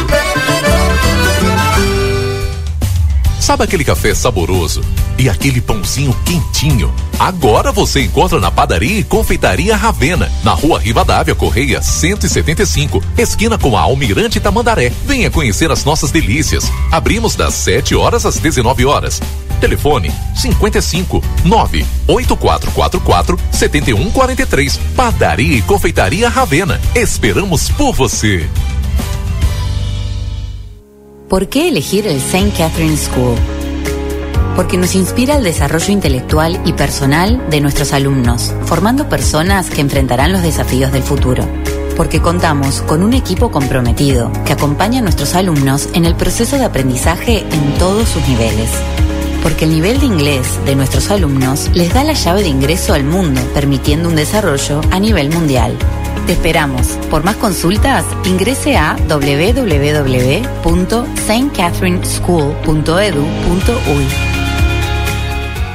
É quente aproveitar as ofertas da estação no Rig. Azeite de oliva extra virgem Las 200 250 ml 15 e 60. Ervilha citral 200 gramas 2 e 39. Creme culinário triângulo 2 e 85. Pêssego em calda GB fatias 6 e 29. Vinho Santa Colina 18 e 70. Beba com moderação. Linguiça toscana frango sul 800 gramas congelada 12 e 90. Costela de novilho stick house congelada quilo 25 e 90. Ofertas válidas até este domingo dia 3. Rig Supermercados. Previsão de preços muito baixos. A Cotribá acredita na força da cooperação e, para isso, busca trabalhar pelo bem coletivo, impulsionando a economia e a qualidade de vida dos produtores. Tudo isso através da confiança, amizade e credibilidade para produzir mais. Está presente nos segmentos agrícola, animal e varejo, de forma cooperativa e diversificada, com mais tecnologia, gerando qualidade e rentabilidade. Tudo isso a fim de atender às diversas necessidades de uma propriedade rural. Cotribá, um marco para a história, alicerce para o crescimento. Sim, sim, tá muito fácil comprar imóveis da Dalé Construtora, que em junho comemora 69 anos. Participe desse grande momento e faça a festa com a gente no seu imóvel novo. Parcele em até 45 vezes a entrada em qualquer empreendimento da Lé. Entre no site daléconstrutora.com.br e procure as imobiliárias campeãs em vendas. Em Livramento Wilde, Paula Severo, Ates e Novolar Imóveis. Não leve a mal, meu parceiro. Sou da máfia do Cordeiro. Máfia do Cordeiro. Parceria fixa de Maneco Ávila e Clóvis Cardoso. Compramos todas as categorias de ovinos gordos e invernar em qualquer quantidade com pagamento à vista antes do carregamento. Com a graça do Pai Maior estaremos juntos, produtor. Com transparência e honestidade. Maneco e Cardoso sempre valorizando o produtor. Antes de bater o martelo, ligue via celular ou WhatsApp 55 996 33 81 20. Maneco Ávila Negócios Rurais. O melhor preço em cordeiros da fronteira gaúcha. Rastros Agroveterinária. Há mais de 10 anos de tradição. Líder no mercado de reprodução bovina, possuindo o maior banco de sêmen da região e a mais completa linha em produtos para inseminação. Linha completa de carrapaticidas, endectocidas, vacinas e nutrição para todas as espécies. Além de ferragens, materiais veterinários, agrícolas e correames. Avenida 24 de Maio, 814. Para chamadas e WhatsApp 9 8417 2709. Atitudes que alimentamos nos fazem ir além. É nisso que acreditamos aqui na Orquídea Alimentos. Temos muito orgulho de sermos a farinha líder em lembrança e preferência no 24 Prêmio Marcas de Quem Decide. Por isso, quando você abre uma farinha, uma massa ou um dos nossos biscoitos, pode ter certeza, tem mais que qualidade, tem carinho. Ser a mais lembrada e preferida nos deixa orgulhosos. Mas quer saber? Tem uma coisa ainda mais gostosa: estar ao seu lado. Orquídea, farinhas, massas e biscoitos. A Recofran é delícia. Chegou o nosso mês de aniversário Super Recofran. Comemoramos com ofertas para você. Costela Janela Friboi 25,90 o quilo. Linguiça de pernil Recofran 18,90 o quilo. Use o aplicativo Recofran e pague menos. Batata frita congelada nobre 2 quilos 20,90. Mistura láctea condensada Triângulo 395 gramas 13,69. Cerveja Amistel 473 ml 13,59. A Recofran é delícia. Chega Livramento Family Med, um conceito inovador de atendimento. Oferecemos serviços de cuidadores de pessoas em domicílio ou em centro médico hospitalares. As empresas líderes do Uruguai, Acude e Uromax trazem o melhor em atendimento hospitalar integral, bem como atendimento médico e uma equipe de especialistas.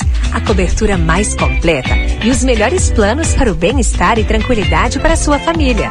Visite-nos na Avenida Tamandaré, 2717. WhatsApp 98429-0624.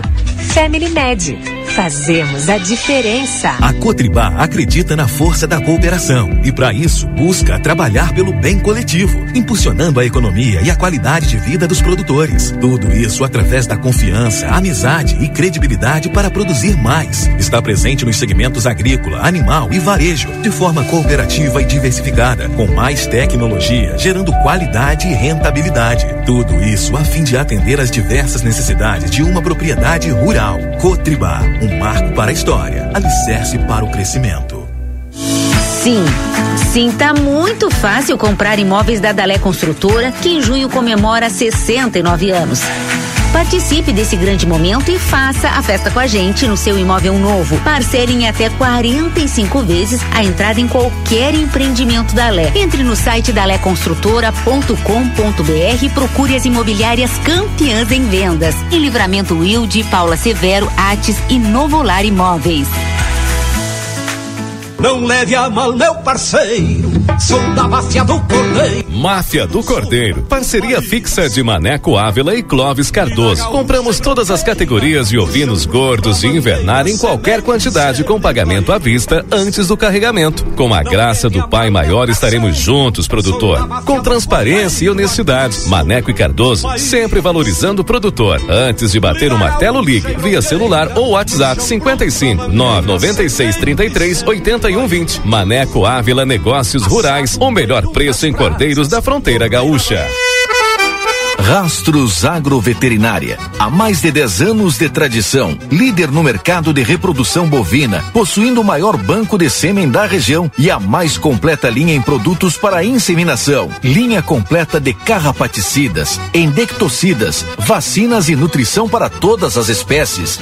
Além de ferragens, materiais veterinários, agrícolas e correames.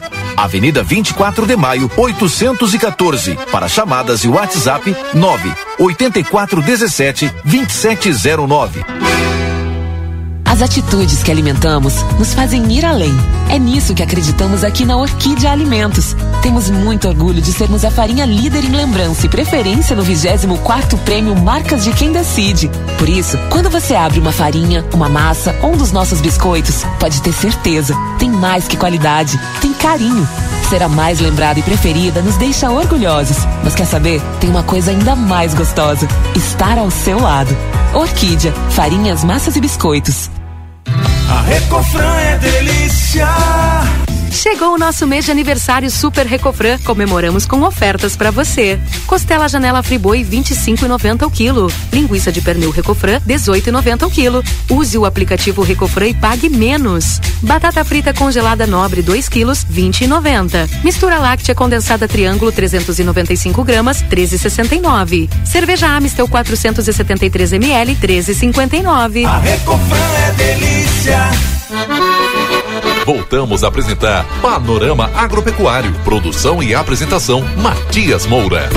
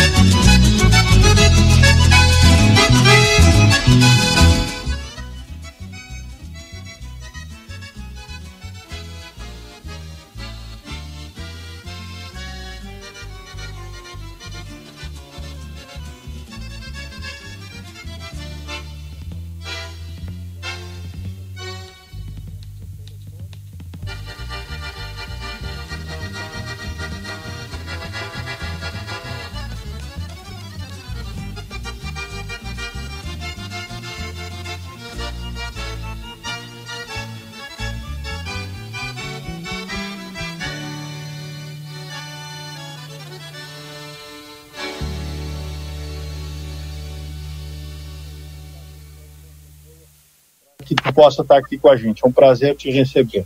Antônio, eu te convidei para falar aqui um assunto muito importante, né? Que é uh, um balanço desse 2022 que tem sido um ano muito desafiador para todo mundo e não uh, diferente para o nosso agronegócio. Gostaria que tu apresentasse para nós agora um balanço aí desses cinco primeiros meses, um, um ano que a gente teve seca, que a gente está em tem esse período todo de guerra aí e toda essa movimentação. Gostaria do, do teu comentário mais técnico de como a Farsul e como o Antônio da Luz estão vendo esse momento aí. Bom, nós toda toda a estiagem ela deixa um rastro de destruição muito forte que dura mais do que o período dela, né? Ela é, a, a, chuva vem, mas os efeitos econômicos eles eles são muito mais duradouros. É, nós tivemos é, na, na, lá no início do ano, quando, quando tínhamos um panorama de perdas já determinado, né? Uh, nós fizemos algumas projeções que davam conta do PIB do Rio Grande do Sul cair 8% este ano. É, a primeira, a, a, a, o primeiro tombo que veio no primeiro trimestre é, já foi enorme. E olha que o primeiro trimestre nem é o agronegócio nem é tão importante assim. A safra entra mesmo no segundo trimestre, que deverá ser anunciado lá por setembro.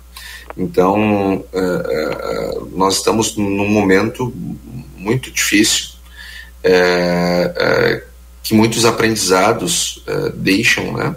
Alguns são aprendizados genuínos, alguns são, alguns outros são lembranças daquilo que nós já sabíamos, mas quem sabe deixe de aprendizado para a sociedade de uma maneira geral. uma coisa que nós que nós aprendemos de fato é que o seguro não é brincadeira o seguro rural ele ele está pagando 6 bil, bilhões de reais de indenização só aqui no estado. Então, é, é, resolve o problema? Não, não resolve o problema. É, é os produtores que perderam vão, é vão sair como se tivessem é, como sair, vão ser ilesos? Não, não vão ser ilesos, claro que não. Mas é uma ajuda, ameniza, é melhor do que nada. Né? Então, uma, uma perda dessa magnitude, ela, ela não tem seguro que cubra, mas pelo menos ameniza. Mantém o sujeito vivo. Uh, isso, isso deixou muito claro, isso é um aprendizado que nós tiramos uh, com muita clareza, a importância do seguro. Foi a primeira seca grande que nós tivemos, em que o seguro teve um papel muito importante. E acho que só vai melhorar, acho que a participação dele só vai, a importância dele só vai aumentar uh, nas, nas estiagens que vão vir, porque vai vir outras, né? estiagens fazem parte do nosso, do nosso clima, Uh, uh, nós tivemos, nós temos registros de estiagem desde que se registra uh, a meteorologia aqui no estado, desde do, quando nós e antes disso, quando nós olhamos lá os livros de que, que, escritos, o próprio livro do Assis Brasil, que um grande homem que viveu, nos deu, nos deu a honra de ser gaúcho, um dos maiores homens que nasceram nesse estado. Ele tem, tem um livro dele lá que, que, que Relatos né, os relatos dele, ele fala da estiagem lá no início do século, do século XX. Né? Então, isso está muito. Tá, é, tinha, tem e vai, começar, e vai continuar tendo. E, e o que nós não o que nós, o que não, nós não, não podemos mudar, nós temos que pelo menos ter formas de gerenciar. O seguro é uma medida de gerenciamento de risco. Outra coisa que deixou um aprendizado nós viemos batendo nessa tecla muito, muito, muito, muito, muito. Eu sei que eu estou falando para livramento, que estou falando para a região, de uma maneira geral, que nem, nem foi tão afetada assim pela estiagem. Eu sei que eu estou dizendo isso e alguém está não, foi lá na minha casa, na tua casa não aconteceu nada. Vai lá ver o que aconteceu em Cruz Alta, tu vai ver o que, que é estiagem, o que, que foi esse ano. Vai lá em Ibirubá, vai lá em Tupanciretã, em Júlio de Castilhos, é, em São Luís Gonzaga, vai lá nas, nas missões, vai lá no, no, no centro-norte do estado, aí tu vai ver que a tua casa choveu, foi uma barbaridade. Mas é a conclusão que, que, que, que vai chegar. Então, é, é, o outro aprendizado, Matias, é que o produtor precisa mudar um, um tipo de pensamento que funcionava, mas não funciona mais, que é aquele de chegar no banco ou na cooperativa de crédito e perguntar para o gerente, para o Matias gerente, Matias, é, vim tomar o meu custeio. Ah, seu Antônio, que bom, que bom o senhor veio aqui pegar com a gente. Quanto é que o senhor quer pegar? Quanto é que o senhor precisa? Não, Matias, quanto é que é o meu limite aí? O que, que o meu sistema diz? Não, o limite diz que tu pode pegar 10, eu quero 10. Hum. Se o limite disser que pode pegar 15, pega 15. Se tiver, se for 50, pega 50 e aí, e aí se alavanca. Uh, uh, isto não tem mais espaço para esse tipo de pensamento. Não, não, não tem mais. Não tem. Não, não, dá. Não funciona mais assim. Uh, outra coisa muito clara é, é que nós só podemos investir em máquinas, em equipamentos, é, em tecnologia, em expansão de área, expansão de área, arrendar novas áreas ou comprar novas áreas. E nós temos que fazer isso, viu? Deixa bem claro. Temos que investir em tecnologia, temos que crescer, temos que investir em máquinas, temos que investir em tudo isso. Depois de ter investido no caixa. Ou seja, não estou dizendo que não é para fazer esses investimentos. Não é isso. Eu estou dizendo que nós temos que fazer isso depois de ter investido em caixa. Porque o investimento no caixa é o primeiro investimento que qualquer empresário precisa fazer. Desde a Cacau Show e da Nação Verde, lá do, do Márcio e da Rabieri, meus, meus irmãos queridos aqui já mando um beijo, é, até uma, fa uma fazenda, é, ou as lojas do free shopping, ou os supermercados, qualquer negócio é, é, assim que funciona. Primeiro eu invisto em caixa, depois que eu invisto em caixa é que eu é que eu vou pensar em crescer. Por que isso? Porque quando a gente cresce sem investir em caixa, primeiro probleminha que der, tu pode quebrar. E as empresas quebram no caixa. Então, então o, o a, nós vemos claramente, Matias, esse ano, claramente, produtor capitalizado, que investiu em caixa, que trabalha com uma dose elevada de capital próprio para girar o seu negócio, está performando e saindo da estiagem de um jeito. Uhum. O outro produtor, aquele que trabalha alavancado, está saindo de outro. O capitalizado sai machucado, sai escoriado, escalavrado, como nós dizemos na região, né? Agora, o, o, o descapitalizado, alavancado no, no, mercado de crédito, está no TI até agora e vai ficar uns dois, três anos no TI se sair. Se sair. Não, sair ele vai, né? Só a gente não sabe se vivo ou morto, mas ele vai sair UTI em algum momento. Quero dizer, se sair vivo, vai levar uns dois, três anos. E se tiver algum outro problema nesse meio do caminho, tu já viu, né? Então, é, é, é, e, e, ficar nessa, nessa situação, gostemos ou não gostemos de ouvir, é uma escolha. Nós escolhemos isso através das decisões que nós tomamos no dia a dia do nosso negócio. São decisões gerenciais, são decisões de gestão. Então, a, a, a trabalhar com um nível de capital mais elevado foi algo que essa estiagem ela deixa de aprendizado. E o último ponto que é, deixa de aprendizado não para nós, mas, mas para a sociedade, com certeza, ou para parte da sociedade representada pelo poder público, é a importância da irrigação. Quem no Pampa tem um celeuma em relação a isso, né? Pois é. é. Nós não irrigamos, por, não deixamos de irrigar porque não queremos. Nós deixamos de irrigar porque existem posições radicalizadas, interpretações da legislação radicalizadas, existe radicalismo por parte do poder público, é, principalmente por conta do Ministério Público, então é, que radicaliza algumas posições. E eu não estou falando aqui que é todo o órgão, tá? Não tô, é, são alguns membros do Ministério Público que radicalizam a posição, porque não estoura no deles, né? O salário deles está garantido, independente de qualquer coisa. Você vai ter quebra de safra, não vai ter quebra de safra, é tanto faz, o salário está garantido e alto e agora, mais com os penduricários de novo, vai ficar mais alto ainda. Então, é, é, é, mas a justiça ou a injustiça disso nós podemos discutir num outro momento. É, o fato é que o fato é que existe.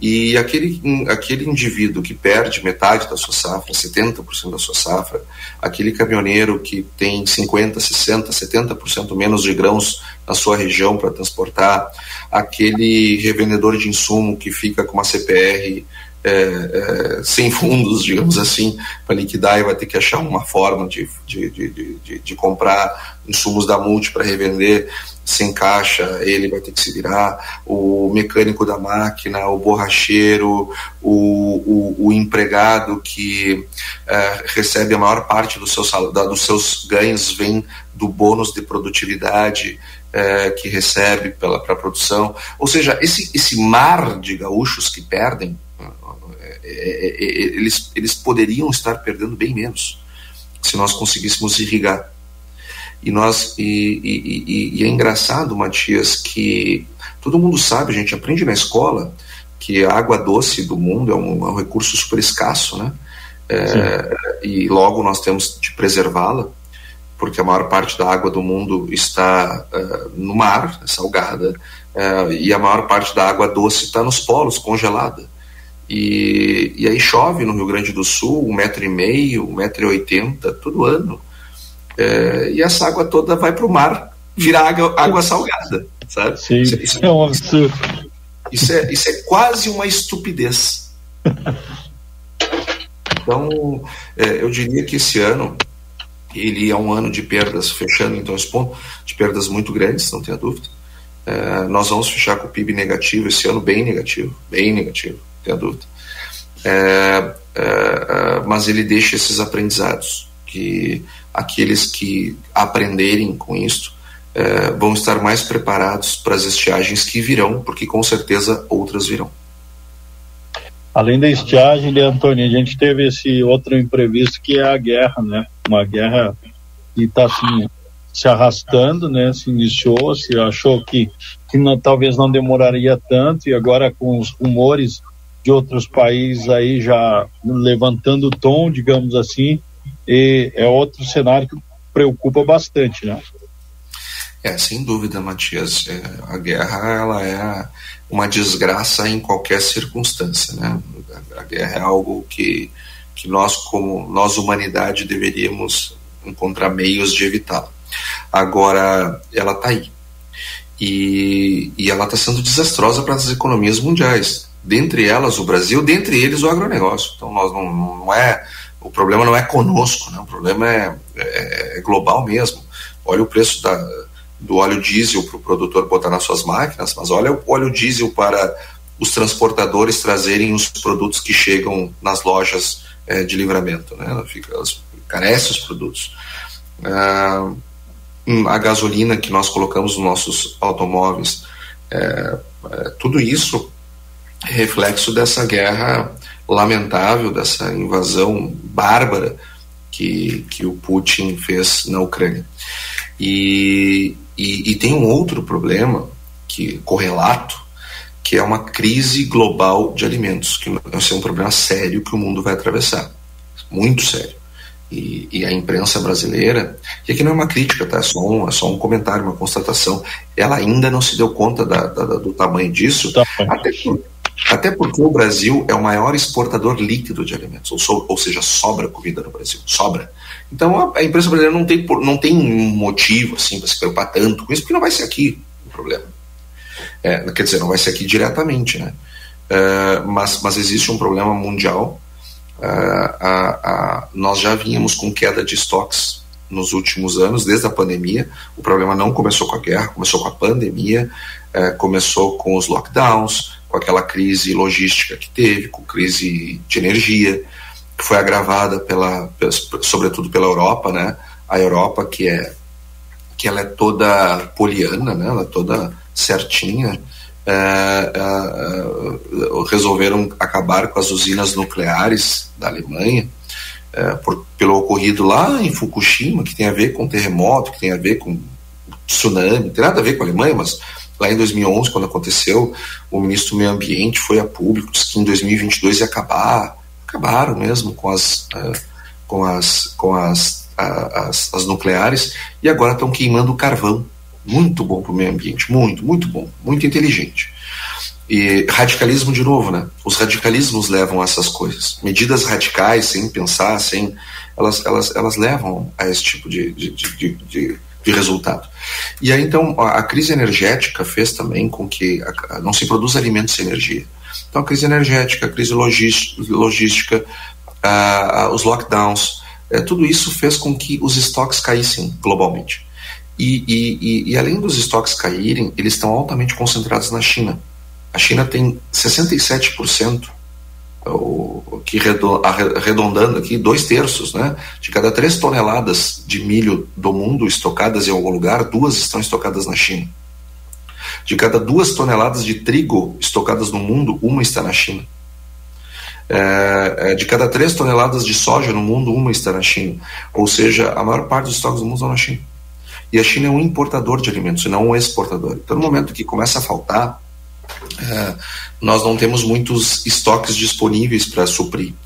Então, o Sudeste Asiático, o Oriente Médio e principalmente a África vão passar por um momento muito desafiador nos, próximos dois, três anos.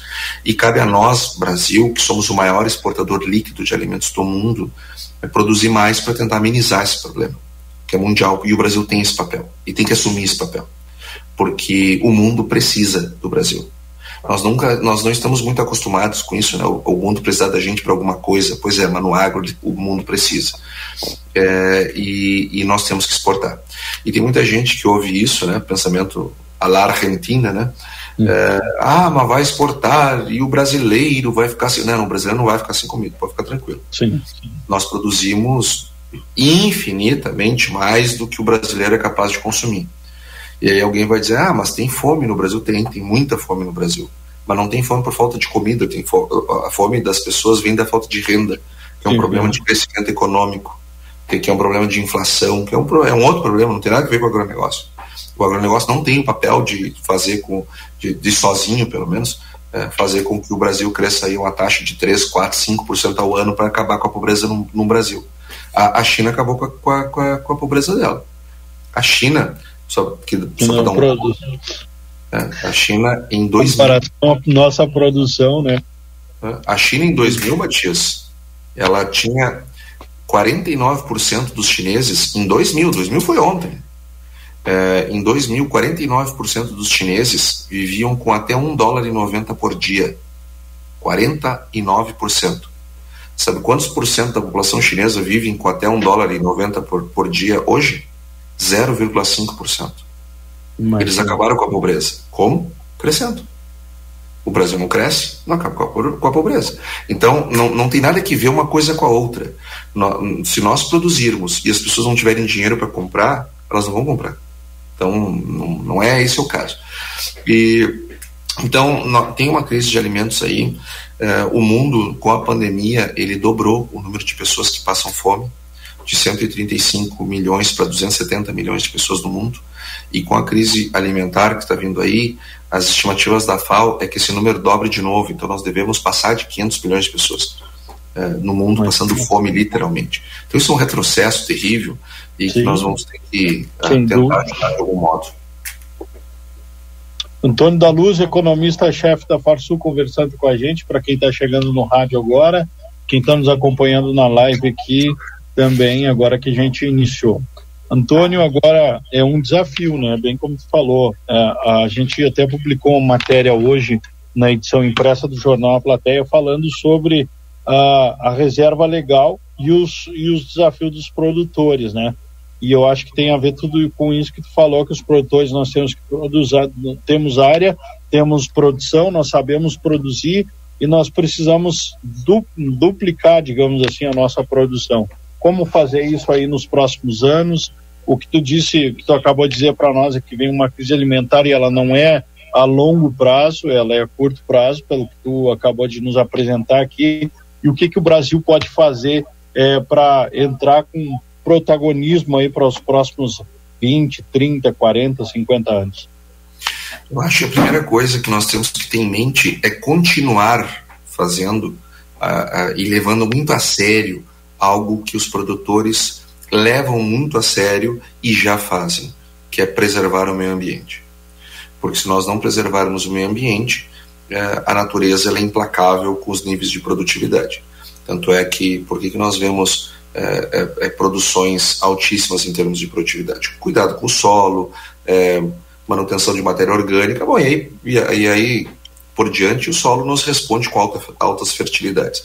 Então, sem, sem proteger o meio ambiente, nós não vamos a lugar nenhum. O produtor sabe disso e ele pratica isso, porque o primeiro, uh, o primeiro a levar a, a, a, a martelada é ele mesmo, né? Se não, se não preserva. Então, nós temos um, uma preservação.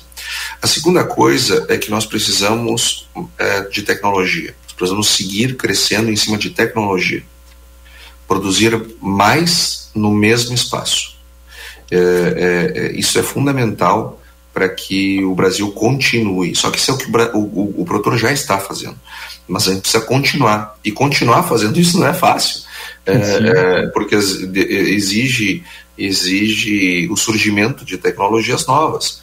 E aí eu, aí eu, eu questiono, né? É, conversem um dia com os pesquisadores da Embrapa, o Danilo, que volta e meia aí está com vocês. É, peçam, tem uma conversa franca aí com o pessoal da Embrapa, pergunta como é que é o orçamento para fazer pesquisa lá na Embrapa, como é que está é, perguntem para os pesquisadores do IRGA, esta leva toda que saiu, né, que pediu demissão, que não aguenta mais, uh, e com razão, uh, qual é o qual é incentivo à pesquisa que existe. Então, nós, nós estamos, nós, nós dependemos de, de, de pesquisas que não cabem ao produtor fazer, né? E, e, então a tecnologia, sem dúvida, ela é uma chave para continuarmos é, é, nesse caminho. Nós precisamos ter um, um, uma visão um pouco mais equilibrada por parte do poder público na, nas, nas questões de reservação de água, de entendimento sobre o Pampa, é, é, existem teses, por exemplo, que não consideram a pecuária como algo que antropizou o Pampa. Isso é uma besteira, pelo amor de Deus. Qualquer pessoa que entende um pouquinho de história é, da gaúcha sabe como aconteceu a, o surgimento da pecuária aqui. É, tem gente que, que trata, parece que vieram com os dinossauros, né? Os, os, é, é, não parece que é uma coisa inserida no nosso Sim. meio, né? E, e, há, e, há, e há mais de século atrás. Então, eh, nós precisamos é, ter uma visão de, de, que sim, nós precisamos preservar, mas também nós precisamos avançar. E, e é muito fácil, e, e, aí eu vou falar como um, um economista, mas sobretudo um, um, um, economista fronteiriço, alguém que nasceu aí do lado, que nasceu em Quaraí, e que a vida toda tentou entender por que, que a metade sul, por que, que a nossa região ela é tão, tá tão abaixo em termos de, de crescimento e desenvolvimento econômico do que outras regiões do nosso estado. É, é muito fácil, Matias, para um burocrata que ganha um salário absurdamente elevado, mas absurdamente elevado, para o que entrega, né, claro, é, ou um professor de uma universidade que é, é, nunca viveu no nosso território, nunca levou um filho no médico, num posto de saúde da nossa região. É, é, pregar questões que não foram respeitadas na região dele e que limitam o crescimento e desenvolvimento da nossa região. Nós precisamos crescer, nós precisamos nos desenvolver. Eu vou dizer um negócio para vocês: com a entrada dos grãos na metade sul, eu vou dizer isso com a mais absoluta convicção de que hoje em dia tudo que a gente fala fica gravado, fica para sempre. Eu vou falar isso com muita tranquilidade. Eu não sei dizer quando, mas eu tenho certeza que a metade sul será mais rica de novo que a metade norte. E isto virá com a agricultura, com a produção de grãos. E, a, e, e, e com a produção de grãos, nós vamos ter uma outra pecuária integrada e infinitamente mais produtiva e mais rentável. E isto virá com os grãos. E, esta, e, e, nós temos que fazer isso. As pessoas da nossa região merecem viver melhor. Porque não é só o produtor rural que se beneficia disso. Não, não, não é. O crescimento econômico, ele transborda, ele, ele olhem, olhem, olhem o que, que é uma, uma, uma periferia de uma cidade é, é, onde a produção de grãos é desenvolvida há, há, três décadas e olhem como é que é a periferia das nossas cidades na, na nossa região aí da fronteira. Então, é, todo mundo se beneficia, todo mundo. E, nós, e, e a nossa população tem o direito de melhorar nós não vamos atrair né, o que, que, o que uh, vamos atrair o que é uma empresa, uma indústria de automóveis para a região, vamos atrair uma uma grande indústria metalmecânica, uma indústria do petróleo, um centro de distribuição da Amazon. Não. Nós vamos para todo o crescimento e desenvolvimento econômico parte das, das, daquilo que nós temos e que fazemos de melhor. E, e, fazendo o que a gente faz de melhor é que se gera um, um, uma, uma quantidade de, de riqueza na região X que vai permitindo que outras outras outros segmentos também aflorem e se desenvolvam. Mas nós temos que começar com o que nós temos. O que nós temos de melhor, o que nós temos de melhor é agropecuária. E quando vem um bonitão ou uma bonitona travar o nosso crescimento, nosso desenvolvimento com umas teses é, quase que messiânicas, é, quase que é, de um fervor religioso, é, como se o mundo fosse acabar e ele acaba amanhã, e se nós nos desenvolvermos, isso, isso, isso é lamentável. E nós, na nossa, nessa região, eu trato como nossa, porque, enfim, embora não viva mais aí, a maior parte da minha vida não vivi aí, mas é, é, é a região onde eu nasci, onde eu cresci, onde é, eu saí com já adulto, saí com 18 anos, é, é, me incomoda por demais ver como, como, a, como o crescimento da nossa região é tratado. Parece que nós, nós temos que ser condenados à pobreza e ao subdesenvolvimento para um, um uma por uma uma meca nunca ninguém consegue enxergar e tocar. Então nós precisamos produzir mais, nós precisamos e para isso a gente precisa irrigar mais, nós temos que ampliar nossa área plantada, nós temos que fazer integração lavoura-pecuária, nós temos que é, é, é, aumentar com o aumento dos nossos grãos, o aumento vai aumentar o cooperativismo, a, indústria de alimentos, a indústria cerealista e assim por diante para que nós possamos nos, nos, seguir, seguir em frente. Antônio, muito obrigado uh, primeiro pelo convite, estar tá conversando com a gente hoje, está inaugurando essa nova nossa nova forma aqui de participar no panorama agropecuário. Já te fiz o convite outras vezes para que quando tu vier a livramento participe com a gente aqui no estúdio, vai ser um prazer te receber. Muito obrigado pelas tuas considerações aqui e estamos sempre à disposição, tanto na Rádio XCC como aqui no Jornal A Plateia, viu? Sempre muito bom te ouvir. Prazer é meu, Matias. A minha próxima ainda depende de um convite ou do Sindicato Rural ou do Márcio, né? Então eu vou. eu vou, eu vou mas quando, quando o, o, primeiro convite vier, eu, nós combinamos e vamos aí no estúdio com o maior prazer. Tá bom. Antônio da Luz, economista-chefe da Forsul, fazendo, e eu acho interessante que o Antônio já conversou várias vezes com a gente. Quando se fala economista, se fala economia, a gente tem aquela imagem né, de que é uma linguagem difícil, é uma linguagem complexa, mas tu consegue nos traduzir aí, nos colocar no o nosso, é, nos colocar no eixo, nos colocar bem aí o que está acontecendo no nosso Rio Grande, principalmente aqui na nossa região. Muito obrigado, viu, meu amigo? Eu que agradeço, Matias, o convite. Um excelente final de semana para ti e para toda a audiência da RCC. É isso aí, essa é a Rádio RCC FM, o Jornal A Plateia. Nós vamos encerrando o nosso panorama agropecuário. Vou agradecer aqui ao Lucas Jardim pela técnica, principalmente por é, nos proporcionar, né, a gente conseguir fazer um trabalho um pouquinho diferente hoje. Pessoal nos acompanhando aqui na live agora. E eu volto então na semana que vem com o panorama agropecuário e segunda de manhã, é claro, com o Desperta Rio Grande. Mas nosso panorama agropecuário na semana que vem, a partir das 8 horas, das 8 às 10, aqui na 95.3 FM e também no Facebook do Jornal A Plateia. Um grande abraço a todos e nos encontramos.